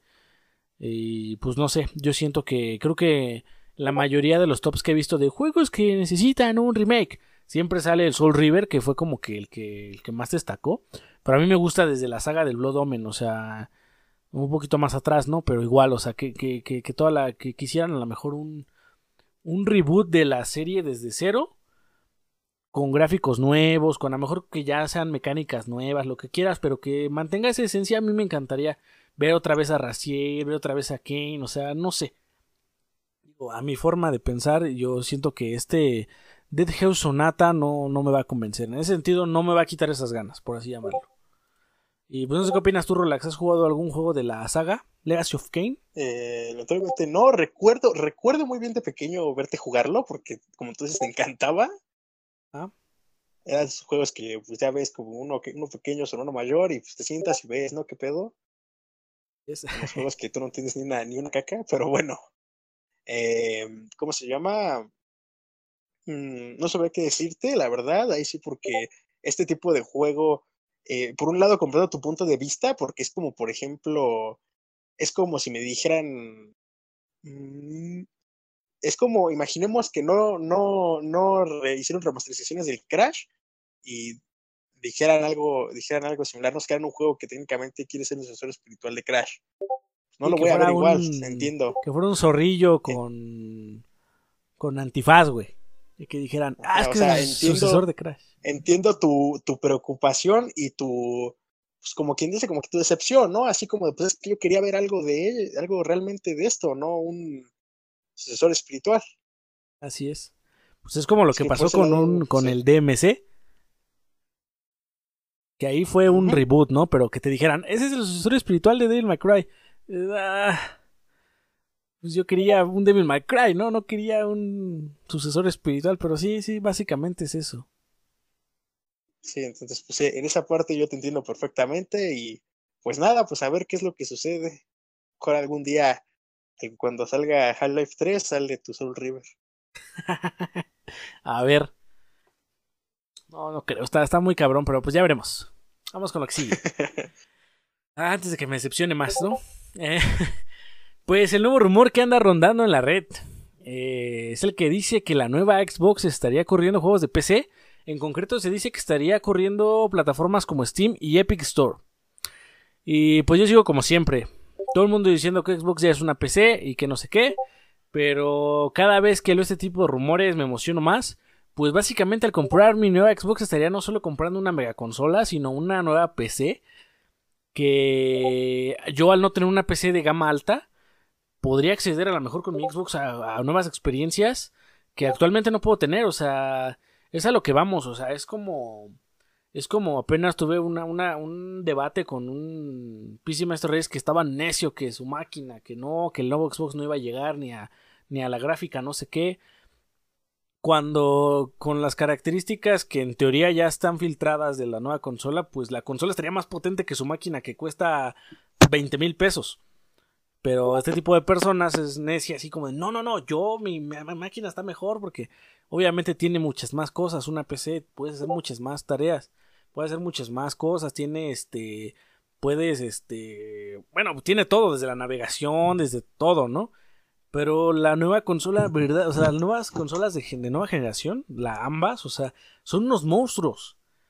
Son unos monstruos que, que van a superar a muchas de esas consolas, muchas de esas PCs que, que dicen, no, es que mi PC está muy chingona. Pues sí, pero esta cosa con que te duela que está más barata y a lo mejor no la vas a comprar de lo que tú quieras, pero está más potente que tu PC. No que todas, o sea, obviamente no va a estar más potente que una PC de 50 mil, 60 mil pesos. Porque esos ya son monstruos y eso ya no, o sea, no es posible, ¿no? o sea, también Xbox y, y, Sony, digo, Microsoft y Sony están perdiendo, pero tampoco van a perder tanto. Pero vaya, a mí me hace ilusión porque estoy seguro que con el dinero que yo me compraría una consola de nueva generación como es la nueva Xbox, ni de pedo voy a poder armar una PC que corra lo mismo. Entonces, si ya me abren un catálogo de Steam, que por cierto en Steam tengo un chingo de juegos que, que algunos ni los puedo jugar porque fue compras impulsivas de cuesta 10 pesos. Pues sí, güey, pero no puedes ni jugar porque no tienes una tarjeta gráfica chingona o te falta esto, o te falta el otro. O sea, a lo mejor en la nueva Xbox podría hacerlo. Y esto pues es una... Pues es un rumor. Y la verdad yo no creo que pase. Siendo muy sinceros, no creo que pase. Pero quería sacar el, tema por si en algún momento llegara a salir. Yo estaría de acuerdo, yo no estaría en contra de que, oye, es que ya para qué compro un Xbox. Bueno, entonces ve y ármate una PC que corra esos juegos. Ya veremos cuánto te gastas, ¿no? Digo, si tienes el dinero, pues adelante y está mejor, se ven más bonito, este, le tiene más optimizaciones y todo, pero vaya, yo soy pobre y me quedo con lo mismo, ¿no? Eh, no sé cómo, cómo ves, Rolax, ¿cómo ves esto? Mm, mira, el rumor sí se me hace descabellado. Sin embargo, he leído ahí por ahí, eh, no lo metí obviamente, pero leí por ahí unas noticias sobre relaciones entre, entre, eh, bueno, Xbox y Valve, pero la verdad no me detuve a leer de más. O sea, es, siento que la verdad sí es una idea bastante alocada, pero que realmente se te llama la atención, ¿no? Sí, sí, sí. Si fuera realidad, puta, o sea, sería una de las maravillas que tendría el Series X. Pero realmente, sí, yo lo veo muy difícil, al igual que tú, ¿eh? Extremadamente difícil. Estamos hablando que te, te abriría el catálogo a cuántos juegos, o sea, aparte de la biblioteca de Xbox, tendría la biblioteca de Steam. Y ya, o sea, eso ya sería, pero tener todo. O así, todo lo tienes ahí. Y obviamente, pues. Sí, aparte, ofertas de Steam y todo ese tipo de cosas. Exactamente. siento que preferirías comprar tu juego en Steam que en la misma. Sí, es, a lo que iba. Que, este, que precisamente eso, que, que, no creo que salga, porque imagínate, sale un nuevo Cyberpunk, preferirías comprarlo en Steam, en rebaja, que comprárselo a, este, a la tienda de Xbox. Entonces, yo siento que ahí sería. Estaría muy raro, tendría que ser muy, muy estrictivo o, o tendría que tener ahí cosas muy raras este bloqueos o algo, o solo unos juegos. O sea, un catálogo limitado de juegos o así. Sí, algo así, porque no creo que, que, sea todo, pero bueno. Este. Vamos con lo que sigue, ¿no? Antes de. Antes de entrar ya a lo fuerte. Eh, esta semana Microsoft, bueno, esta semana no, fue hace dos semanas, Microsoft anunció que oficialmente lanzaría Project Artemis, una herramienta que ayuda a detectar, clasificar o prevenir el abuso infantil en línea.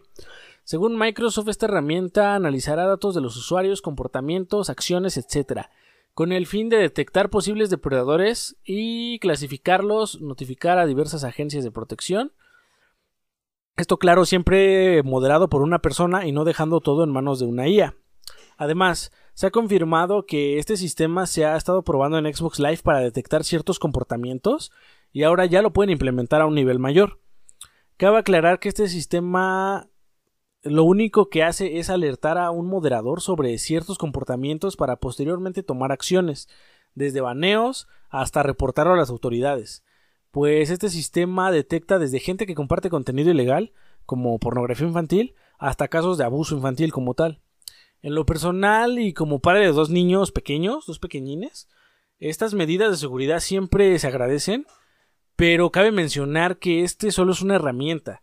Y el verdadero filtro siempre, que siempre debe existir, somos nosotros como padres, eh, pues nuestra obligación, y no me cansaré de decirlo, es vigilar a nuestros hijos, moderar qué es lo que está, qué es lo que están viendo y cuál es su interacción con el mundo exterior. Y para esto ya tenemos herramientas, pero a más no poder. O sea, esto este, también sale a la luz este, todos estos temas, puesto que eh, hace poco se volvió a tocar el tema de que hubo, bueno, no digo, no, no me gusta platicar todo esto porque no son noticias que me guste a mí comentar, pero les platico así rápido, hubo un, un tiroteo aquí en México este de esto que pasa mucho en Estados Unidos, pasó aquí en México, estos tiroteos en escuelas. Un, un, hay un niño fue con un arma, este, mató a uno de sus profesores, a su maestra, de hecho, y, y trató de, este, bueno, lesionó a varios de sus compañeros y al final terminó quitándose la vida. Eh, de esta noticia, pues no es este, no es nada agradable, no nos, no nos gusta a nosotros, bueno, a mí no me gusta meter nada de esto en este tipo de programas, pero por lo que lo quiero mencionar más que nada es porque salió el tema de los videojuegos, que no lo voy a tocar tampoco porque el tema principal tampoco es que, hoy están atacando a los videojuegos. Estamos hablando de un caso de algo que pasó muy feo y que fue opacado más que nada por la noticia de que le culparon a los videojuegos que por el hecho en sí. Entonces, lo, que pasó a raíz de todo este problema en general fue que volvieron, que, que aquí en México este, van a volver a tocar el tema de regular los videojuegos, en el sentido de que quieren crear, este, quieren volver a revisar lo que son las clasificaciones de los juegos. Hay, hay, hay varios puntos que quiero tocar porque el sistema de clasificación ya existe. Y vienen todos los juegos y dicen, es que en esta estar en la parte de enfrente en señor, o sea, quien, quien, dio esa nota de que es que tiene que estar clasificado porque primero hay que informarnos, esto ya pasa.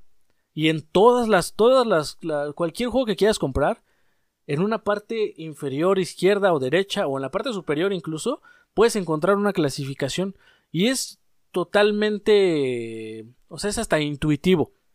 Viene con numeritos, dice para todos, este, más 17, para mayores de edad, y si volteas el disco, dice, de aquí vas a encontrar violencia, sangre, sexo, no sé.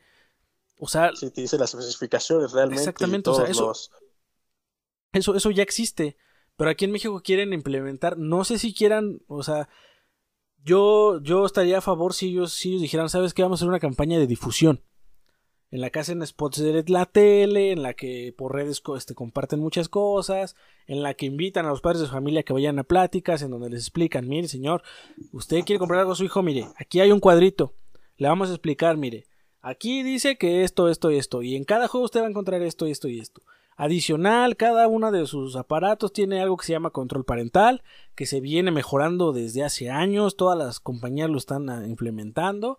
Mire, si usted quiere, puede buscar control parental Nintendo Switch, control parental Xbox, control parental PlayStation, lo que usted quiera, y va a encontrar la información, o es más, aquí está un folleto y le enseño cómo hacerlo. Eso ah, para mí estaría bien. Difundir, decir, ah, mira, este, en un comercial, por ejemplo, donde está este, la novela. Ah, señora, este, ¿usted sabe qué juega su hijo? No, mire, pídale sus discos, aquí viene esto y esto y esto. O que tiene digitales, mire, usted puede meterse a la cuenta porque usted puede ver estos, que, que le gusta el Gears. Mire, señora, ¿usted sabe que ese juego es para mayores de edad? No, pues que no sabía. No, pues mire, aquí le explicamos cómo está esto, venga a nuestra plática, o, o vamos a tener un programa en vivo a tal hora, o nos puede sintonizar en tal lugar. El chiste es informar. Pero aquí está el otro lado de la moneda. Que a lo mejor quieren aplicar la, lo, que aplicaron con la comida chatarra, que eso también lo aplaudo. No sé si ustedes lo sepan, pero el año pasado se aprobó una ley que, eh, que, les, que les va a exigir a las empresas de comida chatarra poner unos recuadros así horribles, este, este negros, unos rombos en sus, en sus empaques, en donde dice eh, producto alto en azúcar, o alto en sal, o alto en sodio. Eso ya está aprobado. Ya se va a implementar, me parece que a partir de mediados de este año o el año que viene, en todas las marcas de, galletas, de papitas, todo. Todos van a tener etiquetados, este, eh, así como que muy agresivos, que tú vas a voltear a ver el refresco y decir, contiene un chingo de azúcar y tú, ay, en la madre, este, me vale madres, me lo voy a llevar porque así es la gente. Fue algo parecido como las advertencias, bueno, quizá no, quizá es un poco diferente, pero como las advertencias eh, grandes de los cigarrillos, ¿no? Ah, exactamente, algo así, algo así quieren hacer. Pero ahora que quieran hacer eso también con los videojuegos, o sea, eso va a ser como, ¿cómo, cómo, cómo, cómo explicarlo? Para empezar, van a, vas de cuenta que nos va a causar un problema porque aparte de la clasificación que ya viene de la ESRNB o esa cosa, la ERSUN, a los que no me acuerdo cómo se... ESRB. tendría que pasar el juego por nuestro organismo que, lo que lo que sea que dicten que, se, que quien va a clasificarlo y por ejemplo puede que allá digan que es para todos pero aquí van a decir sabes que es para adolescentes entonces o sea ahí vamos a tener dos criterios diferentes ahí vamos a tener que pagar un impuesto extra porque obviamente ese sistema no creas que va a ser gratis. O sea, tú al comprar un juego vas a estarlo pagando, así como lo hacemos actualmente con el sistema que está actualmente. Un porcentaje de eso, o sea, no estos señores no lo clasifican gratis. Todo eso va un, un pequeño porcentaje a ellos. Entonces, así mismo sería aquí. Entonces, estaríamos hablando de un aumento en los costos y aparte estaríamos hablando de que habría una segunda clasificación en la cual pues no siempre, o sea, no, no, no, no quiero echar, este, echarle, este, porras a México, pero la verdad es que en ese sentido nosotros, o sea, como país, no es un país organizado. No, o sea, tiende mucho a ser populista. Tiende mucho a que, no, es que este juego toca temas del diablo, no, este, mayores de 18 y prohibido en tal región. Porque así somos. O así es la gente por así llamarlo. Así es quien nos gobierna, lamentablemente. No, no sé, o sea, son personas de otro, de otro, otra generación, vaya. Tienen ideas diferentes. Y si ese tipo de personas va a estar regulando lo que yo juego, porque hablando de regular también estamos hablando que pueden prohibir juegos. Entonces ya estaríamos pasando a un esquema estilo lo que pasa a veces en Alemania, en cosas así, en los que llegan los juegos, los revisen y dicen, ¿sabes qué? Este no puede pasar. ¿Por qué? No, porque hace mención algo que no nos gusta este está vetado en este país. Y ya no lo pudiste jugar, tú dices, chingale. Entonces, este, bueno, hay un comentario, ¿no? Finalmente mi, punto es, los padres son el, filtro. Nosotros tenemos que echarle ganas para, para, saber qué es lo que nuestros hijos están haciendo y cuidarlos más que nada. O sea, ese es el, todo esto se, se agradece porque es para una protección para nuestros pequeñines pero nadie los va a proteger mejor que nosotros. O sea, no podemos dejarle todo a una compañía, no podemos dejarle todo a un sistema. Eh, aún así, siempre es bueno sentarte a platicar con tu hijo, este, notar los cambios que tenga. Tú sabes cuando un niño no está comportándose como debe ser. Tú sabes cuando tu hijo está raro, cuando tu hijo le preocupa algo. Te puedes sentar a platicar con él, así tan sencillo como decirle qué tienes, qué pasa, a ver, vamos a ver, te, te ayudo en algo, qué necesitas. Todo esto se puede evitar, señores, y siempre es por parte nuestra, ¿no? Entonces, este, a los que sean padres de familia, a los que no, pues ustedes, este, nada más no causen problemas a sus padres porque nos enojamos mucho y aunque no lo vean, ya les tocará. Ese dicho de, ya lo verás cuando tengas hijo, es muy real, ¿eh? Créanme, es muy real. Y no, no, no medimos las cosas hasta que estamos del otro lado. Entonces, este, échenle ganas y pues nada. Ahí dejo mi reflexión, ¿no? Continuamos, relax. bueno, antes de hacer ya, ya nuestro, mm, nuestro review de El Brujerías, Brujerías. Eh, quisiera tocar el tema de otra serie que pronto, bueno, pronto, pronto, entre comillas, ¿no? Quién sabe cuándo salga. Eh, de la serie de Halo, no sé si no sé si estaban, no estaban conscientes, pero bueno, hay una serie de TV que se está haciendo de Halo, esperada básicamente creo que es en los, en los videojuegos. Ajá. Em, ¿Por qué me llama la atención o por qué quería hablar un poquito de ella? Eh, apenas empezó su desarrollo en noviembre. Eh, han tenido algunas entrevistas con medios, eh, dicen que luce fantástica, pero pues es quién, quién sabe cómo lo maneja.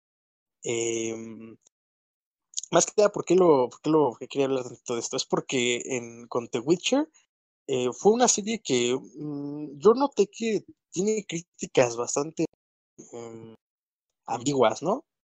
En cuanto solo de críticas profesionales, pero realmente noto que al público en general, pues sí le gustó. O no ah. sé tú cómo, no sé, no sé, a lo mejor estoy equivocado, no sé si tú sepas algo de ello. ¿De qué me dijiste? ¿De Witcher? Ajá, The Witcher. Sí, de hecho, este, algo que fue así como la noticia cuando salió, fue que los analistas, este, pues le dieron, creo que me parece que un 5. Eh, estoy, estoy entrando a la web para ver.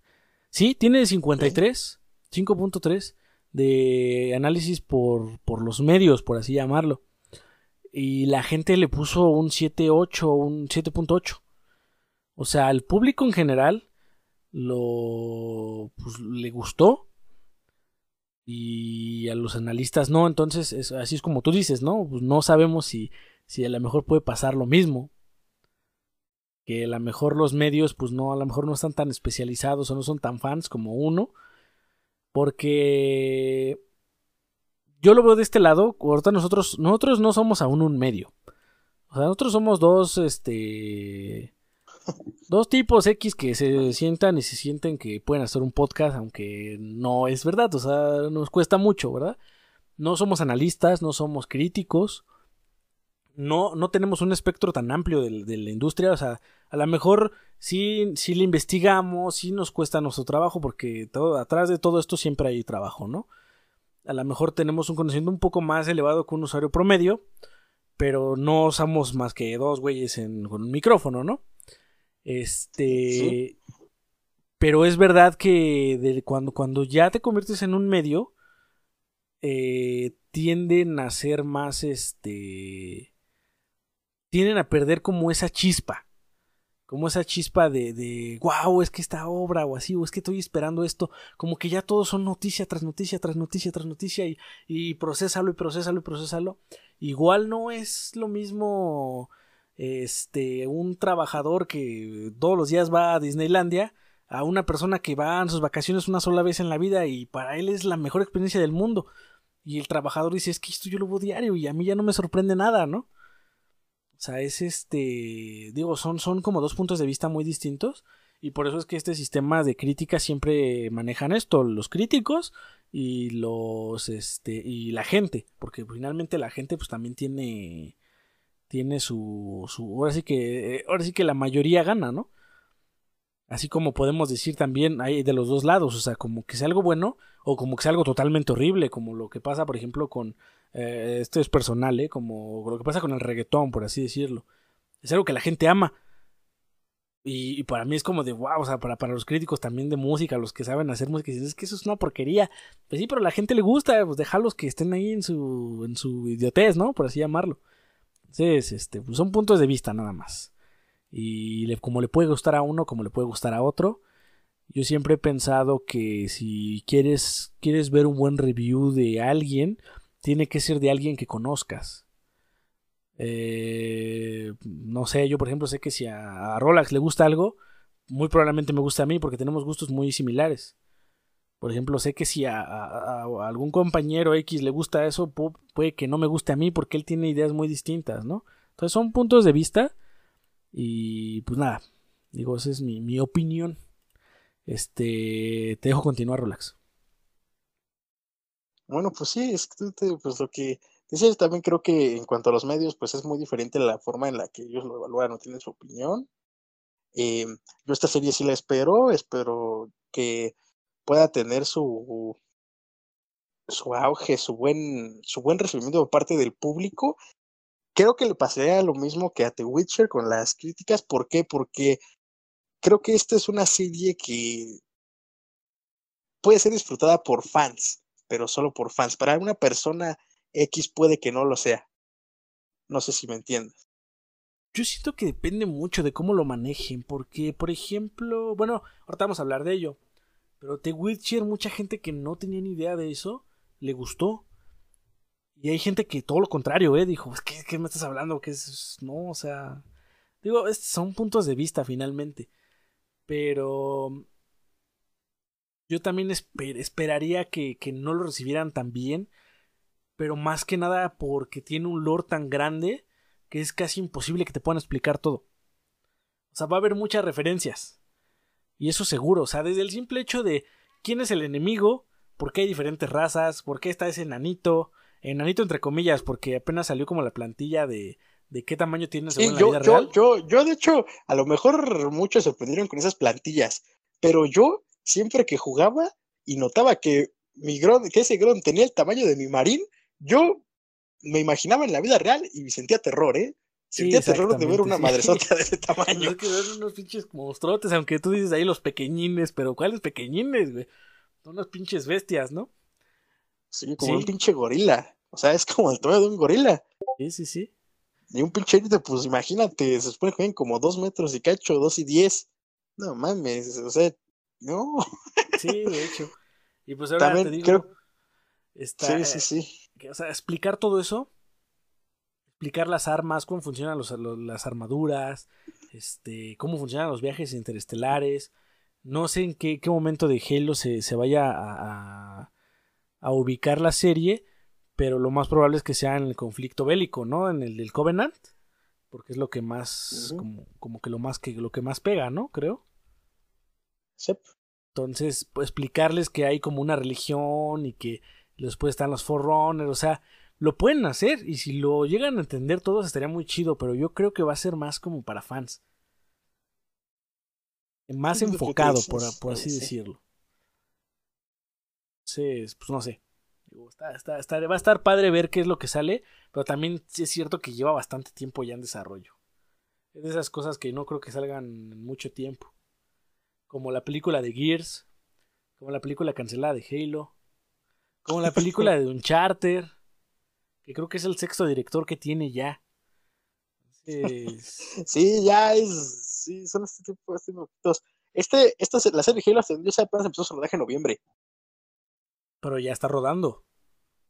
Ajá. No, o sea, ya Sí. es un hecho, ya está, lo vamos a ver en 3, 2 años, no sé. No, Sí, yo ya más me- sería esperar hasta qué, yo qué es lo que sucede. Ajá. También me de preocupa brujerías. cuando nada más pues, lo, lo anuncian así a lo supo- güey y nada, güey. Pero bueno, Bueno, igual como que brujerías, que su preproducción ya está en segunda temporada, de aquí a dos años, pero pues ya está ahí. el tiempo de espera va a estar bien cabrón. Sí fue mucho, ¿eh? Yo creo que querían ver que si pegaba para empezar a grabar lo que seguía, güey. Porque, porque la, apenas lo van a empezar a grabar la segunda temporada y va- va- vamos a tardar más de un año en verla. Y ya probaron la tercera, pero pues yo no sé si para la séptima el Henry Calvin siga estando mamado. Igual y ya no. no sé, digo. No, Pero bueno, ahora sí vamos a hablar de The Witcher bien. Ese es nuestro tema principal, es nuestro. Pues sí, ¿no? Ah, lo que vinimos ojo. a. Vamos a hablar con spoilers. Sí. Vamos a hablar con Yo spoilers. yo no creo que hacerlo así, pero vale. No, si, sí, no sí, lo has visto, Si no lo has visto, por favor. no, no, no, no, no, vas a, no, no tampoco con demasiado, o sea, lo necesario, ¿no? Bueno, va. Si quieres abordar tam- tam- también, Pero yo les recomiendo que para que eso se disfrute más, este, le pongan pausa, vayan a ver The Witcher y ya regresan. Aunque se tarden una semana, no pasa nada. No nos enojamos. Pero digo, si, si, digo, la mayoría ya lo vio. Y quien no la ha visto es porque ya no la quiere ver. O porque no tiene Netflix, no sé. Pero bueno, este, vamos a hablar con un poquito de spoilers. Quiero alertar un poquito a la gente para que no se no nos sature ahí de, ay, dijiste spoilers, te odio. A ver, es spoilers de una obra que lleva como 10 años desarrollándose y ya no es spoiler también, no me chinguen. Entonces, este, Empieza, Rolax, empieza. Quiero, quiero ver. Quiero que me platiques, porque tú lo acabas de ver, ¿no? Yo la acabo de ver, yo tuve apenas lo que le hicieron en internet, me lo reconectaron el jueves y miren, me la tuve que echar bien chingón en cuatro días. Con todo y escuela y todo lo que hubo, porque estuvo, estuvo cabrón. Pero bueno, eso le eché. Para empezar, vamos a hablar de su duración. Es una serie larga, todos sus capítulos duran una hora. No estoy hablando de 47 minutos, estoy hablando de 60 minutos, excepto por un capítulo que dura 47, pero fuera de eso están todos los capítulos bastante largos. Son aproximadamente 8 horas de contenido, está, está bien ¿no? A pesar de que son poquitos episodios, entre comillas, poquitos. 8. Sí, sí, sí. Em, algo, de, algo principal de lo que quería hablar, eh, yo no la entendía al principio, eh, estaba muy confundido, porque esta serie te maneja tres líneas temporales diferentes para cada protagonista. Eh, tenemos dos protagonistas, el Gerardo de Rivera, el Gerald de Rivera, el Brujerías, eh, a la, ¿cómo se llama? Hechicera Jennifer. Jennifer, Quasimodo. y, y a la princesa, ¿cómo se llama? Citri, Siri. Cirila. ¿Siri? Sí, sí, sí. Es Cirila de, ¿cómo se llama? De Citra. Ah. Eh, esos tres personajes, obviamente ya el de Rivia es el brujo, pues la princesa, eh, te maneja tres líneas temporales. Em, cabe mencionar que los, eh, los dos primeros personajes, de hechicera Jennifer, tanto Gerald, no envejecen como los demás seres.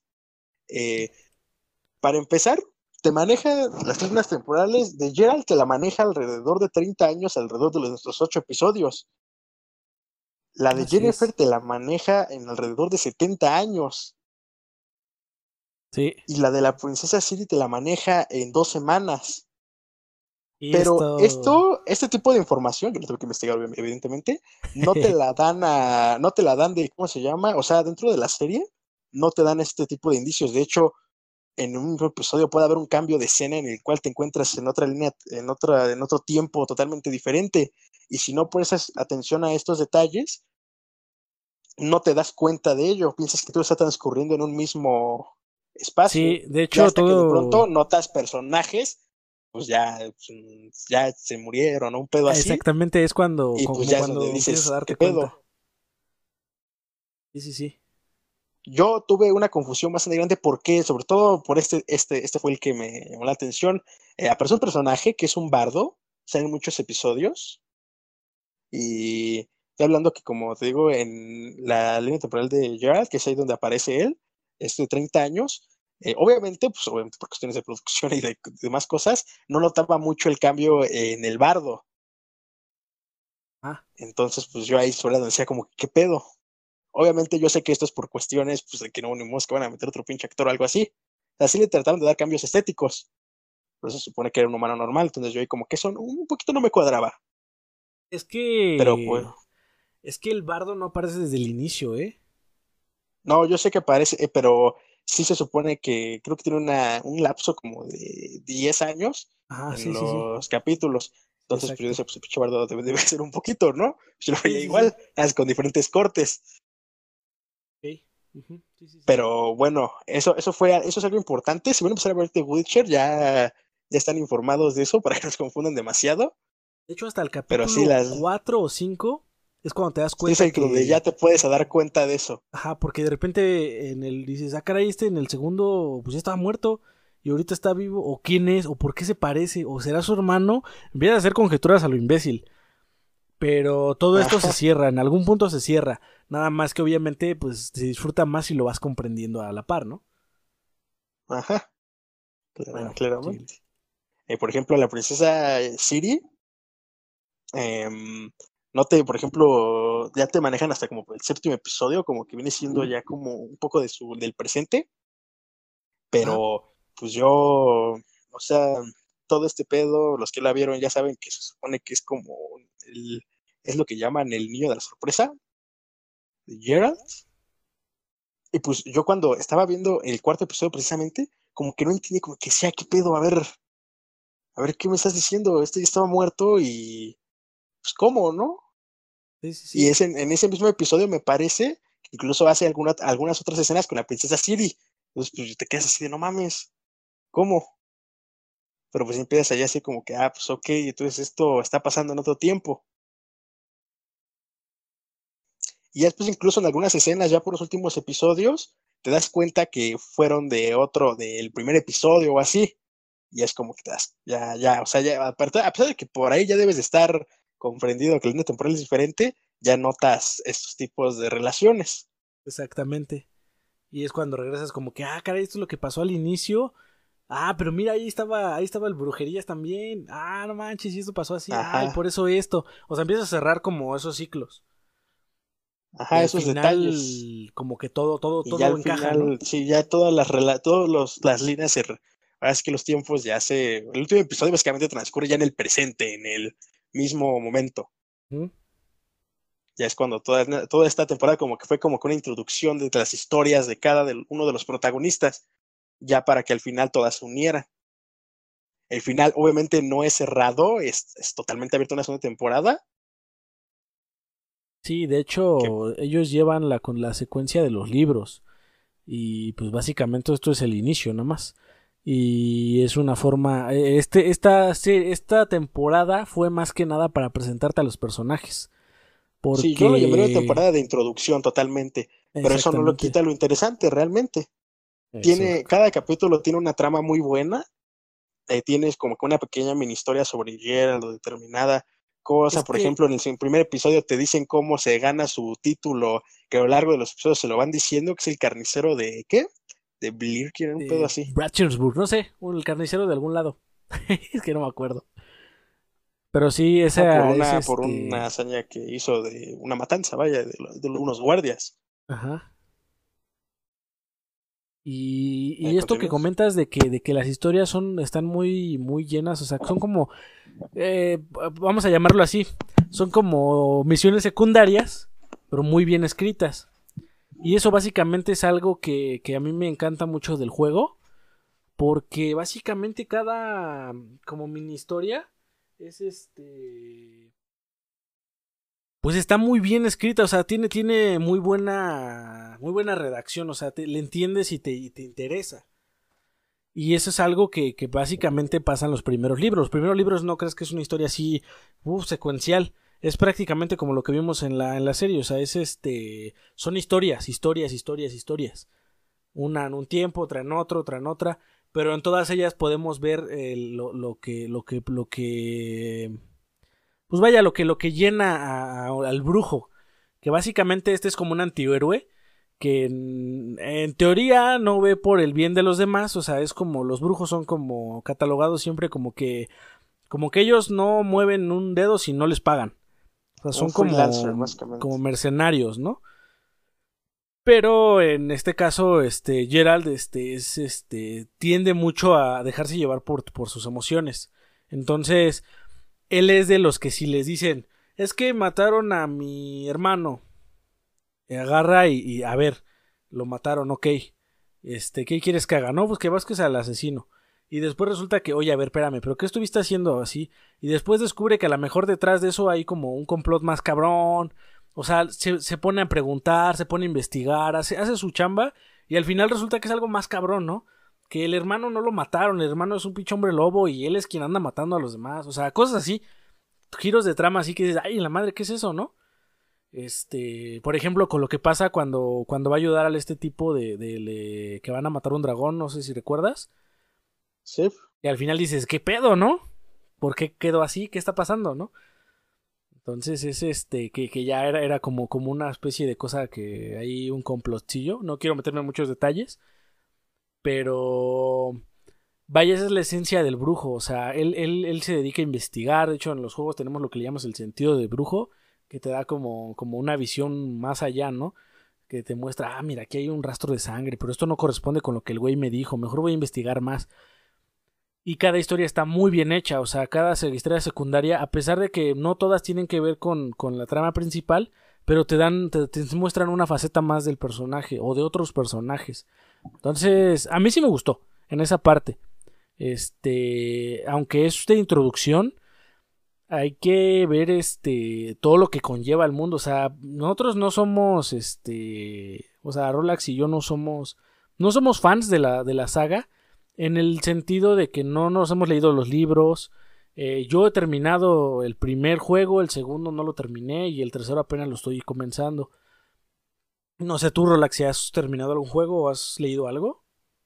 He jugado el The Witcher, pero no, no, no los he terminado, la verdad. No, no me he también dado la oportunidad de leer los libros. Fue como mi primer acercamiento, ¿Mm? más que nada. Realmente sí, sí me gustó. Pero somos como, como, como fans casuales, por así llamarlo. No somos fans, fans de la saga. Pero nos gusta, o sea, no, nos atrae, ¿no? Y para nosotros fue agradable, bueno, para mí al menos fue agradable, o sea, no fue como que, como que, ay, es que tengo que enterarme qué pasó aquí, ay, es que tengo que buscar en el libro, es que tengo que leer esto. Eh, pues la verdad no, o sea, la mejor, este, eh, te pones a buscar, oye, ¿quién es Jennifer antes cuando no la conoces? Oye, ¿quién es tal? Y, ay, mira, dice que aquí, ¿qué es esto? Y que va a, va a pasar esto. Pero básicamente, pues no, no, no es. Yo siento que no es tan, tan necesario conocer el lore de la serie. Porque te lo van explicando poco, muy poco a poco. Porque, pues vaya, luego se gastan un episodio completo en explicarte por qué el personaje es así y por qué tiene ese trasfondo. Pero aún así es este. Bueno, es disfrutable, ¿no? Este. No sé cómo lo, cómo lo hayas visto tú, Rolax. ¿Qué, ¿Qué fue lo que más te gustó o no te gustó de la serie? Eh, mira, me llamaba mucho la atención, me gustaron los diseños estéticos de las criaturas. A pesar de que no hubo, bueno, sí hubo bastantes, algunas, eh, me gustó mucho su diseño estético. De hecho, Bueno, realmente creo que reflejan su, su, mm, ¿cómo llamarle? Su ferocidad o su, no sé, me gustó. Por ejemplo, la, la estrige, me, me encantó la, ¿cómo se llama? La atmósfera que le dieron a su ambiente de pelea, a su lore, su lore del cómo fue que se creó y pues el mismo aspecto estético, ¿no? Así como que una pinche criatura femenina asesina bien, sí, sí, sí. ¿no? O sea, sí, me, y me esa escena, mucho. no sé si sabías, pero es una escena de, del juego. Eh, no, no lo sabía. Donde agarra la, la cadena. Ah, No ok, sé si te ok, sí, sí, sí. Que, Sí. que agarra la cadena y se la avienta y es este... ¿Contra qué está peleando ahí? Ya no recuerdo. Contra el estrige. Sí, ¿no? Que, que la rompe y la hace fuck, que, que es como el pinche meme, ¿no? Ajá. Que con todo lo que pasa así raro, el fuck. Esa es una escena Sí, del sí, juego. cuando- del, me parece que lo hieren, fuck. ¿Eh? Sí, sí, sí, está También cagado. sí, cuando lo hieren, así, fuck. Este, esa es una escena del primer juego, es un guiño totalmente al juego. O sea, es como un fanservice, por así llamarlo. Hace lo mismo. Pelea contra ella, al final se encierra, después la saca y lo ataca. O sea, es todo lo igual, igual, igual. Es como, pero hecho en live action y la verdad está muy chingona esa escena. Es de las mejores escenas, creo que, del juego. Del juego, de la, de la serie. También cómo lo introducen al personaje la primera escena, también está muy cabrona. No sé si te acuerdas de la primera escena donde le sale Gerardo de Rivera. ¿En el bar? No, cuando está peleando con la criatura. Ah, ok, ok, sí, sí, sí. Ya, ya, ya Ah. recuerdo. Y de hecho, ese es un. O sea, qué bueno que tocaste ese tema de, de la fantasía, porque es un tema que no se ha aprovechado. Por temas a lo mejor de dinero, no se ha invertido en. O sea, todavía no vemos nada de magia, de criaturas, o sea, hemos visto muy poquito. Y básicamente, pues es lo que en la segunda temporada se espera más. Ver más criaturas, ver más énfasis en la magia. Te das cuenta, Gerald llega a usar sus, este, sus habilidades mágicas de brujo, pero muy poco. Creo que el- Sí, el- el nomás este, como que con impulsos. Ajá, es que, es que tiene, tiene, tiene varias marcas. O sea, puede sacar fuego, puede controlar mentes así como Jedi, como de tú aquí no viste nada. Puede, este, puede poner como trampas de, de tiempo. Eh, el este, el que, el que usa él, el hard creo que se llama, es este, es una onda expansiva, así como una onda de, de, de golpe. Entonces tiene, Ajá, tiene sí, sí, sí. varias, varias aptitudes mágicas el, este, el brujo que aún no explotan en la, en la serie, pero que sí lo van a meter, o sea, eso ya está confirmado. Van a tener más énfasis en, en, en la mitología, en la, en, la, en la fantasía, por así llamarle. Aquí los magos, pues todavía como que sí hay ahí la pelea y todo, pero todavía no se, todavía no se desarrollan por completo. Entonces, este, pues nos esperamos escenas todavía más cabronas.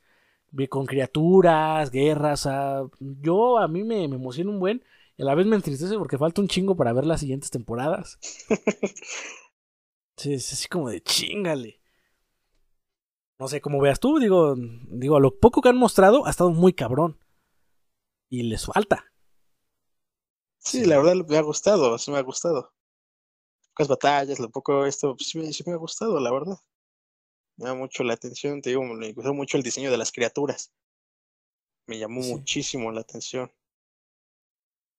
Ahora a ver qué, qué más sale, porque otra cosa de la que se hablaba mucho es que si este Henry Calvin, el Superman, iba a poder llegar llenar la. Ahora sí que el, el, hueco o, el, o, iba a poder dar el ancho para el personaje. Y pues yo no sé cómo. A ver, tú, tú qué, me, qué me puedes decir eso, ¿cómo ves? ¿Tú crees que es un buen. un buen brujerías o él?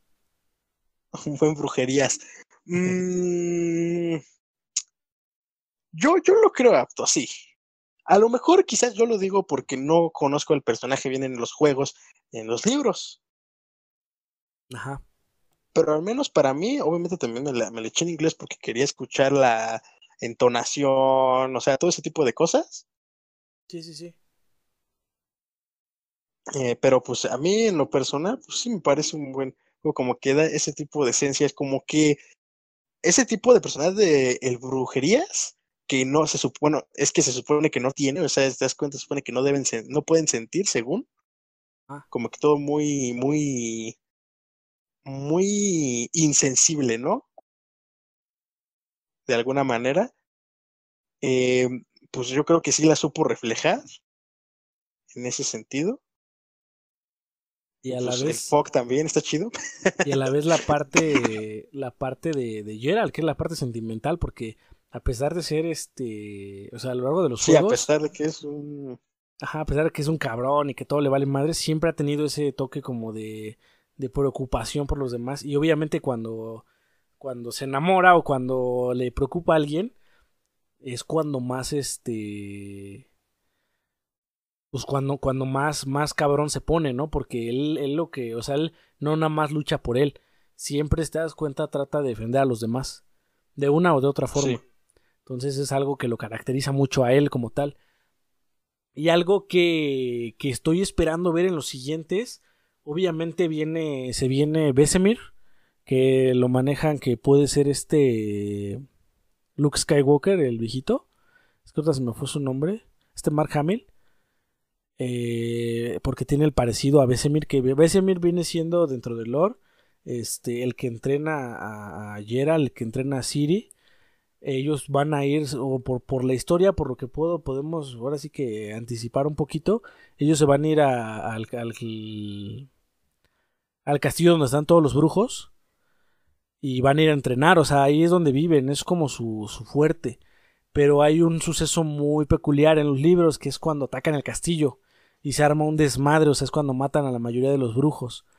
Entonces, este, si eso lo van a meter en la serie, o sea, ya te imaginarás, un chingo de brujos peleando contra gente, contra magos, o sea, va a estar muy cabrón.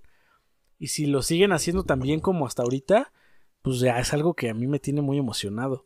Y pues no sé, o sea, está, digo, no, no sé si sepas todo eso de la historia, eso viene creo que en el 1, en el resumen, de lo que ya pasó, por así decirlo. Entonces es este, pues no sé, a mí me emociona mucho, ¿cómo ves? No, pues sí, pues es que como tú pues todo lo que van a meter, ¿no? Tenemos que esperar, todos que pues hay que esperar hasta 2021. Pues como que está cabrón.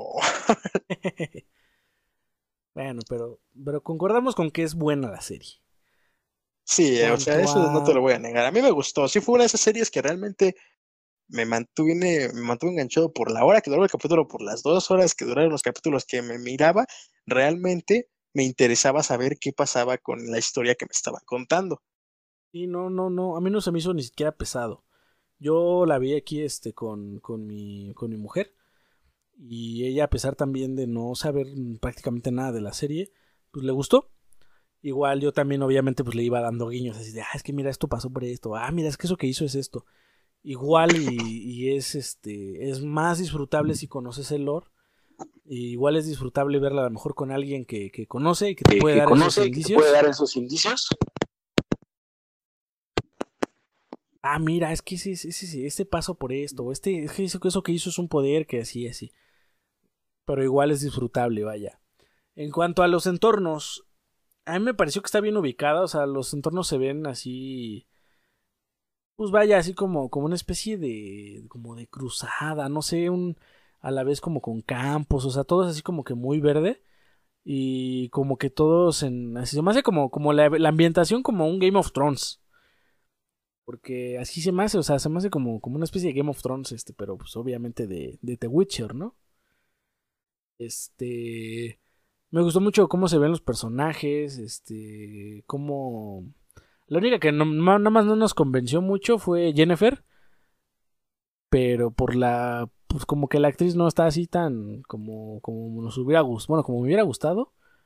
Pero aún así es este. es muy disfrutable.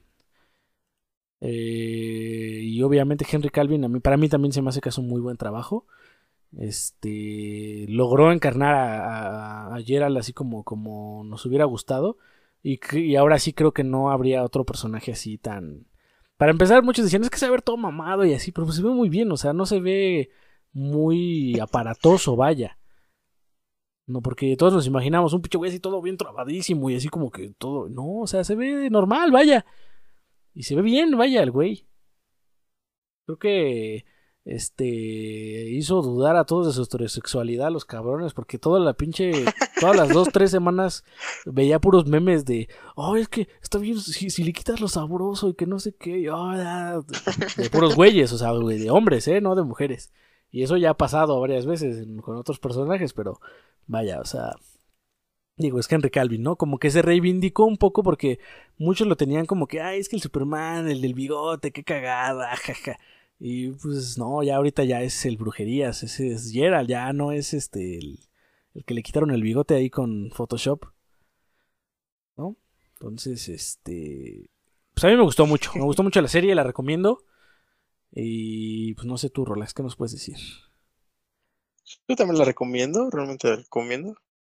No, creo que si nos limitamos a los spoilers, que no tienen excusa para de, ay, es que ya me lo contaste. Sí, está, esto estuvimos muy, muy relax. ¿eh? Yo iba a platicar muchas cosas de la serie, pero es que ya es de, es de más, o sea, está de más. Simplemente es una muy buena serie, está muy bien adaptada, está muy bien actuada, o sea, te, te crees, crees que el personaje, este, la canción, Tosa Coin for a Witcher, como meme prácticamente, este, en todos lados estaba, estuvo sonando. Y la versión en español está, pues está bien, no está mal.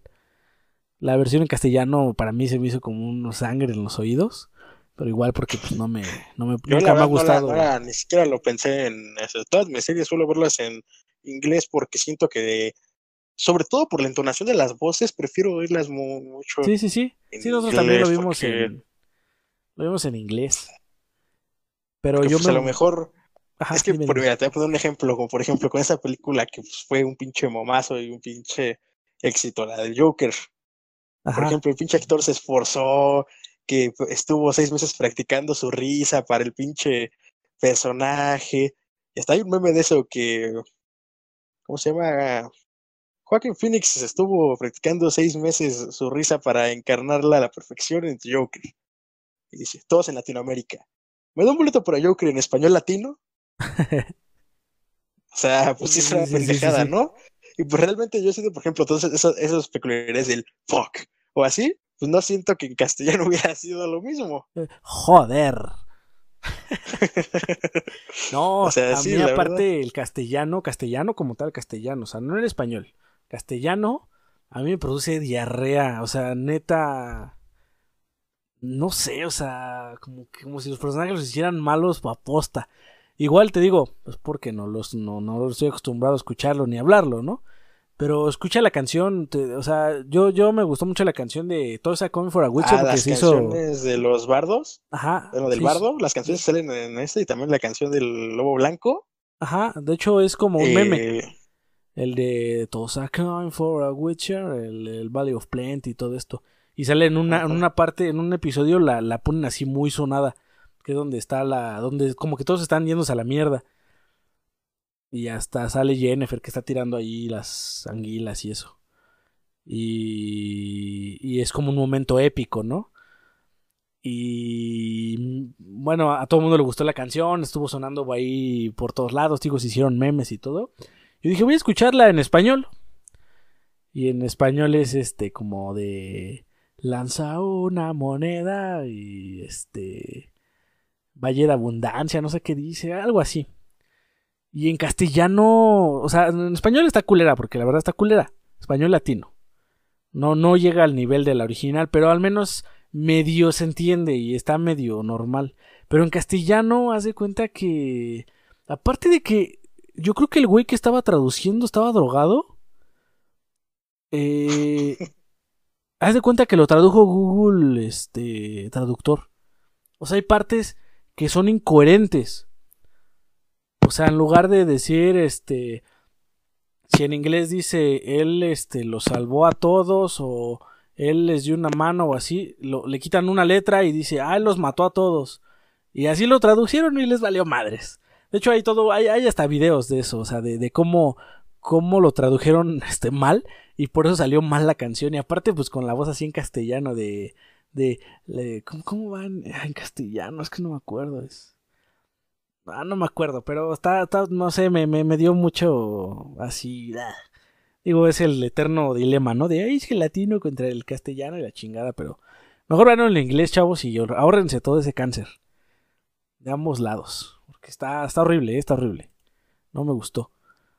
Y pues nada, quitando todo eso, todos los regionalismos culeros que le meten. Este, está muy bien la serie, nos gustó, recomendada. Y pues nada, creo que es todo, ¿no? Pues sí. ¿Algo más que quieras agregar? Ah, el final. Creo que... ¿Te pareció bueno? A mí me pareció como que fue así como que... Ah, sí, el final, la verdad. O sea, el episodio estuvo chido por lo que manejaron de batallas. Sí, sí, sí. Pero en sí el mismo final, el final, final, final, final, los últimos cinco minutos, fue así de... Me. ¿Me? pues sí. Ya al final más me dejó un sabor de... Who's Jennifer? Y el otro, ya esperabas que le hiciera Necesitaba algo más, algo, algo más dramático o algo más. Eh... Sí, sí, sí. Algo, algo. No sé, no drama, a lo mejor no dramático, pero pues que me dejara picado, ¿no? Es como de verga. Sí, es que se supone que el, que el, que el boom es eso de Who's Jennifer? Y ahí esperaba que dijera algo como de fuck, no sé, pero. Bueno, más que nada es como, como de. Como, como que. Porque lo, lo, que, lo que le dice al final es eso, o sea, es de eh, los que están destinados a encontrarse se van a encontrar. Y cuando le pregunta eso es como de puta, o sea, es, parte de nuestro destino, ¿no? Pero no fue así como que, wow, es que no manches, pues no, o sea, fue como de me. Entonces, este, pues no sé, digo, esos últimos minutos estuvieron como que, pero quitando eso, pues está chida la serie. Está chidori. Sí, sí, sí me gustó. Sí, a mí también me la y bueno, pues yo creo que aquí vamos a cortar esto. Ya platicamos sobre brujerías, ya les dimos las noticias, eh, lo que hicimos en la semana. Este. Se vienen cosas nuevas, señores. Este. Vamos a abrir nuestra web de Game Bros. para que ahí tengan más. Este. Tengamos más control en cuanto a. A que ahí pueden ver los links, pueden este, conocer un poquito de lo que hacemos. Vamos a poder poner nuestras redes. Este, que si, si vamos a hacer alguna cosa lo podemos poner en la web. Entonces vamos a tener un poquito más de interacción. Este... Pues creo que de momento nada más ese es como lo que se viene nuevo. Ya estaremos después planeando más cositas. Digo, obviamente pues tenemos que empezar a crecer un poquito en audiencia porque somos ahorita poquitos y luego con estas vacaciones forzadas que nos tomamos, pues también va a estar cabrón, ¿no? Que sigamos, digo, la constancia es lo que nos va a hacer subir y lo, fue lo primero que nos detuvo, pero bueno. Este es el primer episodio del 2020. Esperamos tener por lo menos llegar hasta el episodio 50. Que si bien no me equivoco, el año tiene 52 semanas, así que sí vamos a llegar. Si le echamos ganas y no nos vuelve a fallar el internet. o, no, o no nos vuelve a pasar otra cosa, no sé. Vamos a echarle ganas para llegar a ese episodio 50 por ahí de diciembre o noviembre. Estarlo celebrando ahí con ustedes. Y pues nada, yo me despido. Yo soy Korat. Nos vemos ahora sí el próximo lunes. Este, Rolax. Eh, hasta pronto. Igual nos vemos el próximo lunes. Ahora sí, ya sin falta, todo chingón. Como debe ser, ¿no? Porque si no, otra vez ahí. Y pues nada, yo voy a jugar Minecraft o algo así. O Sea of Tips, no sé, ahorita veo. Y esto se acaba. Nos vemos. Bye.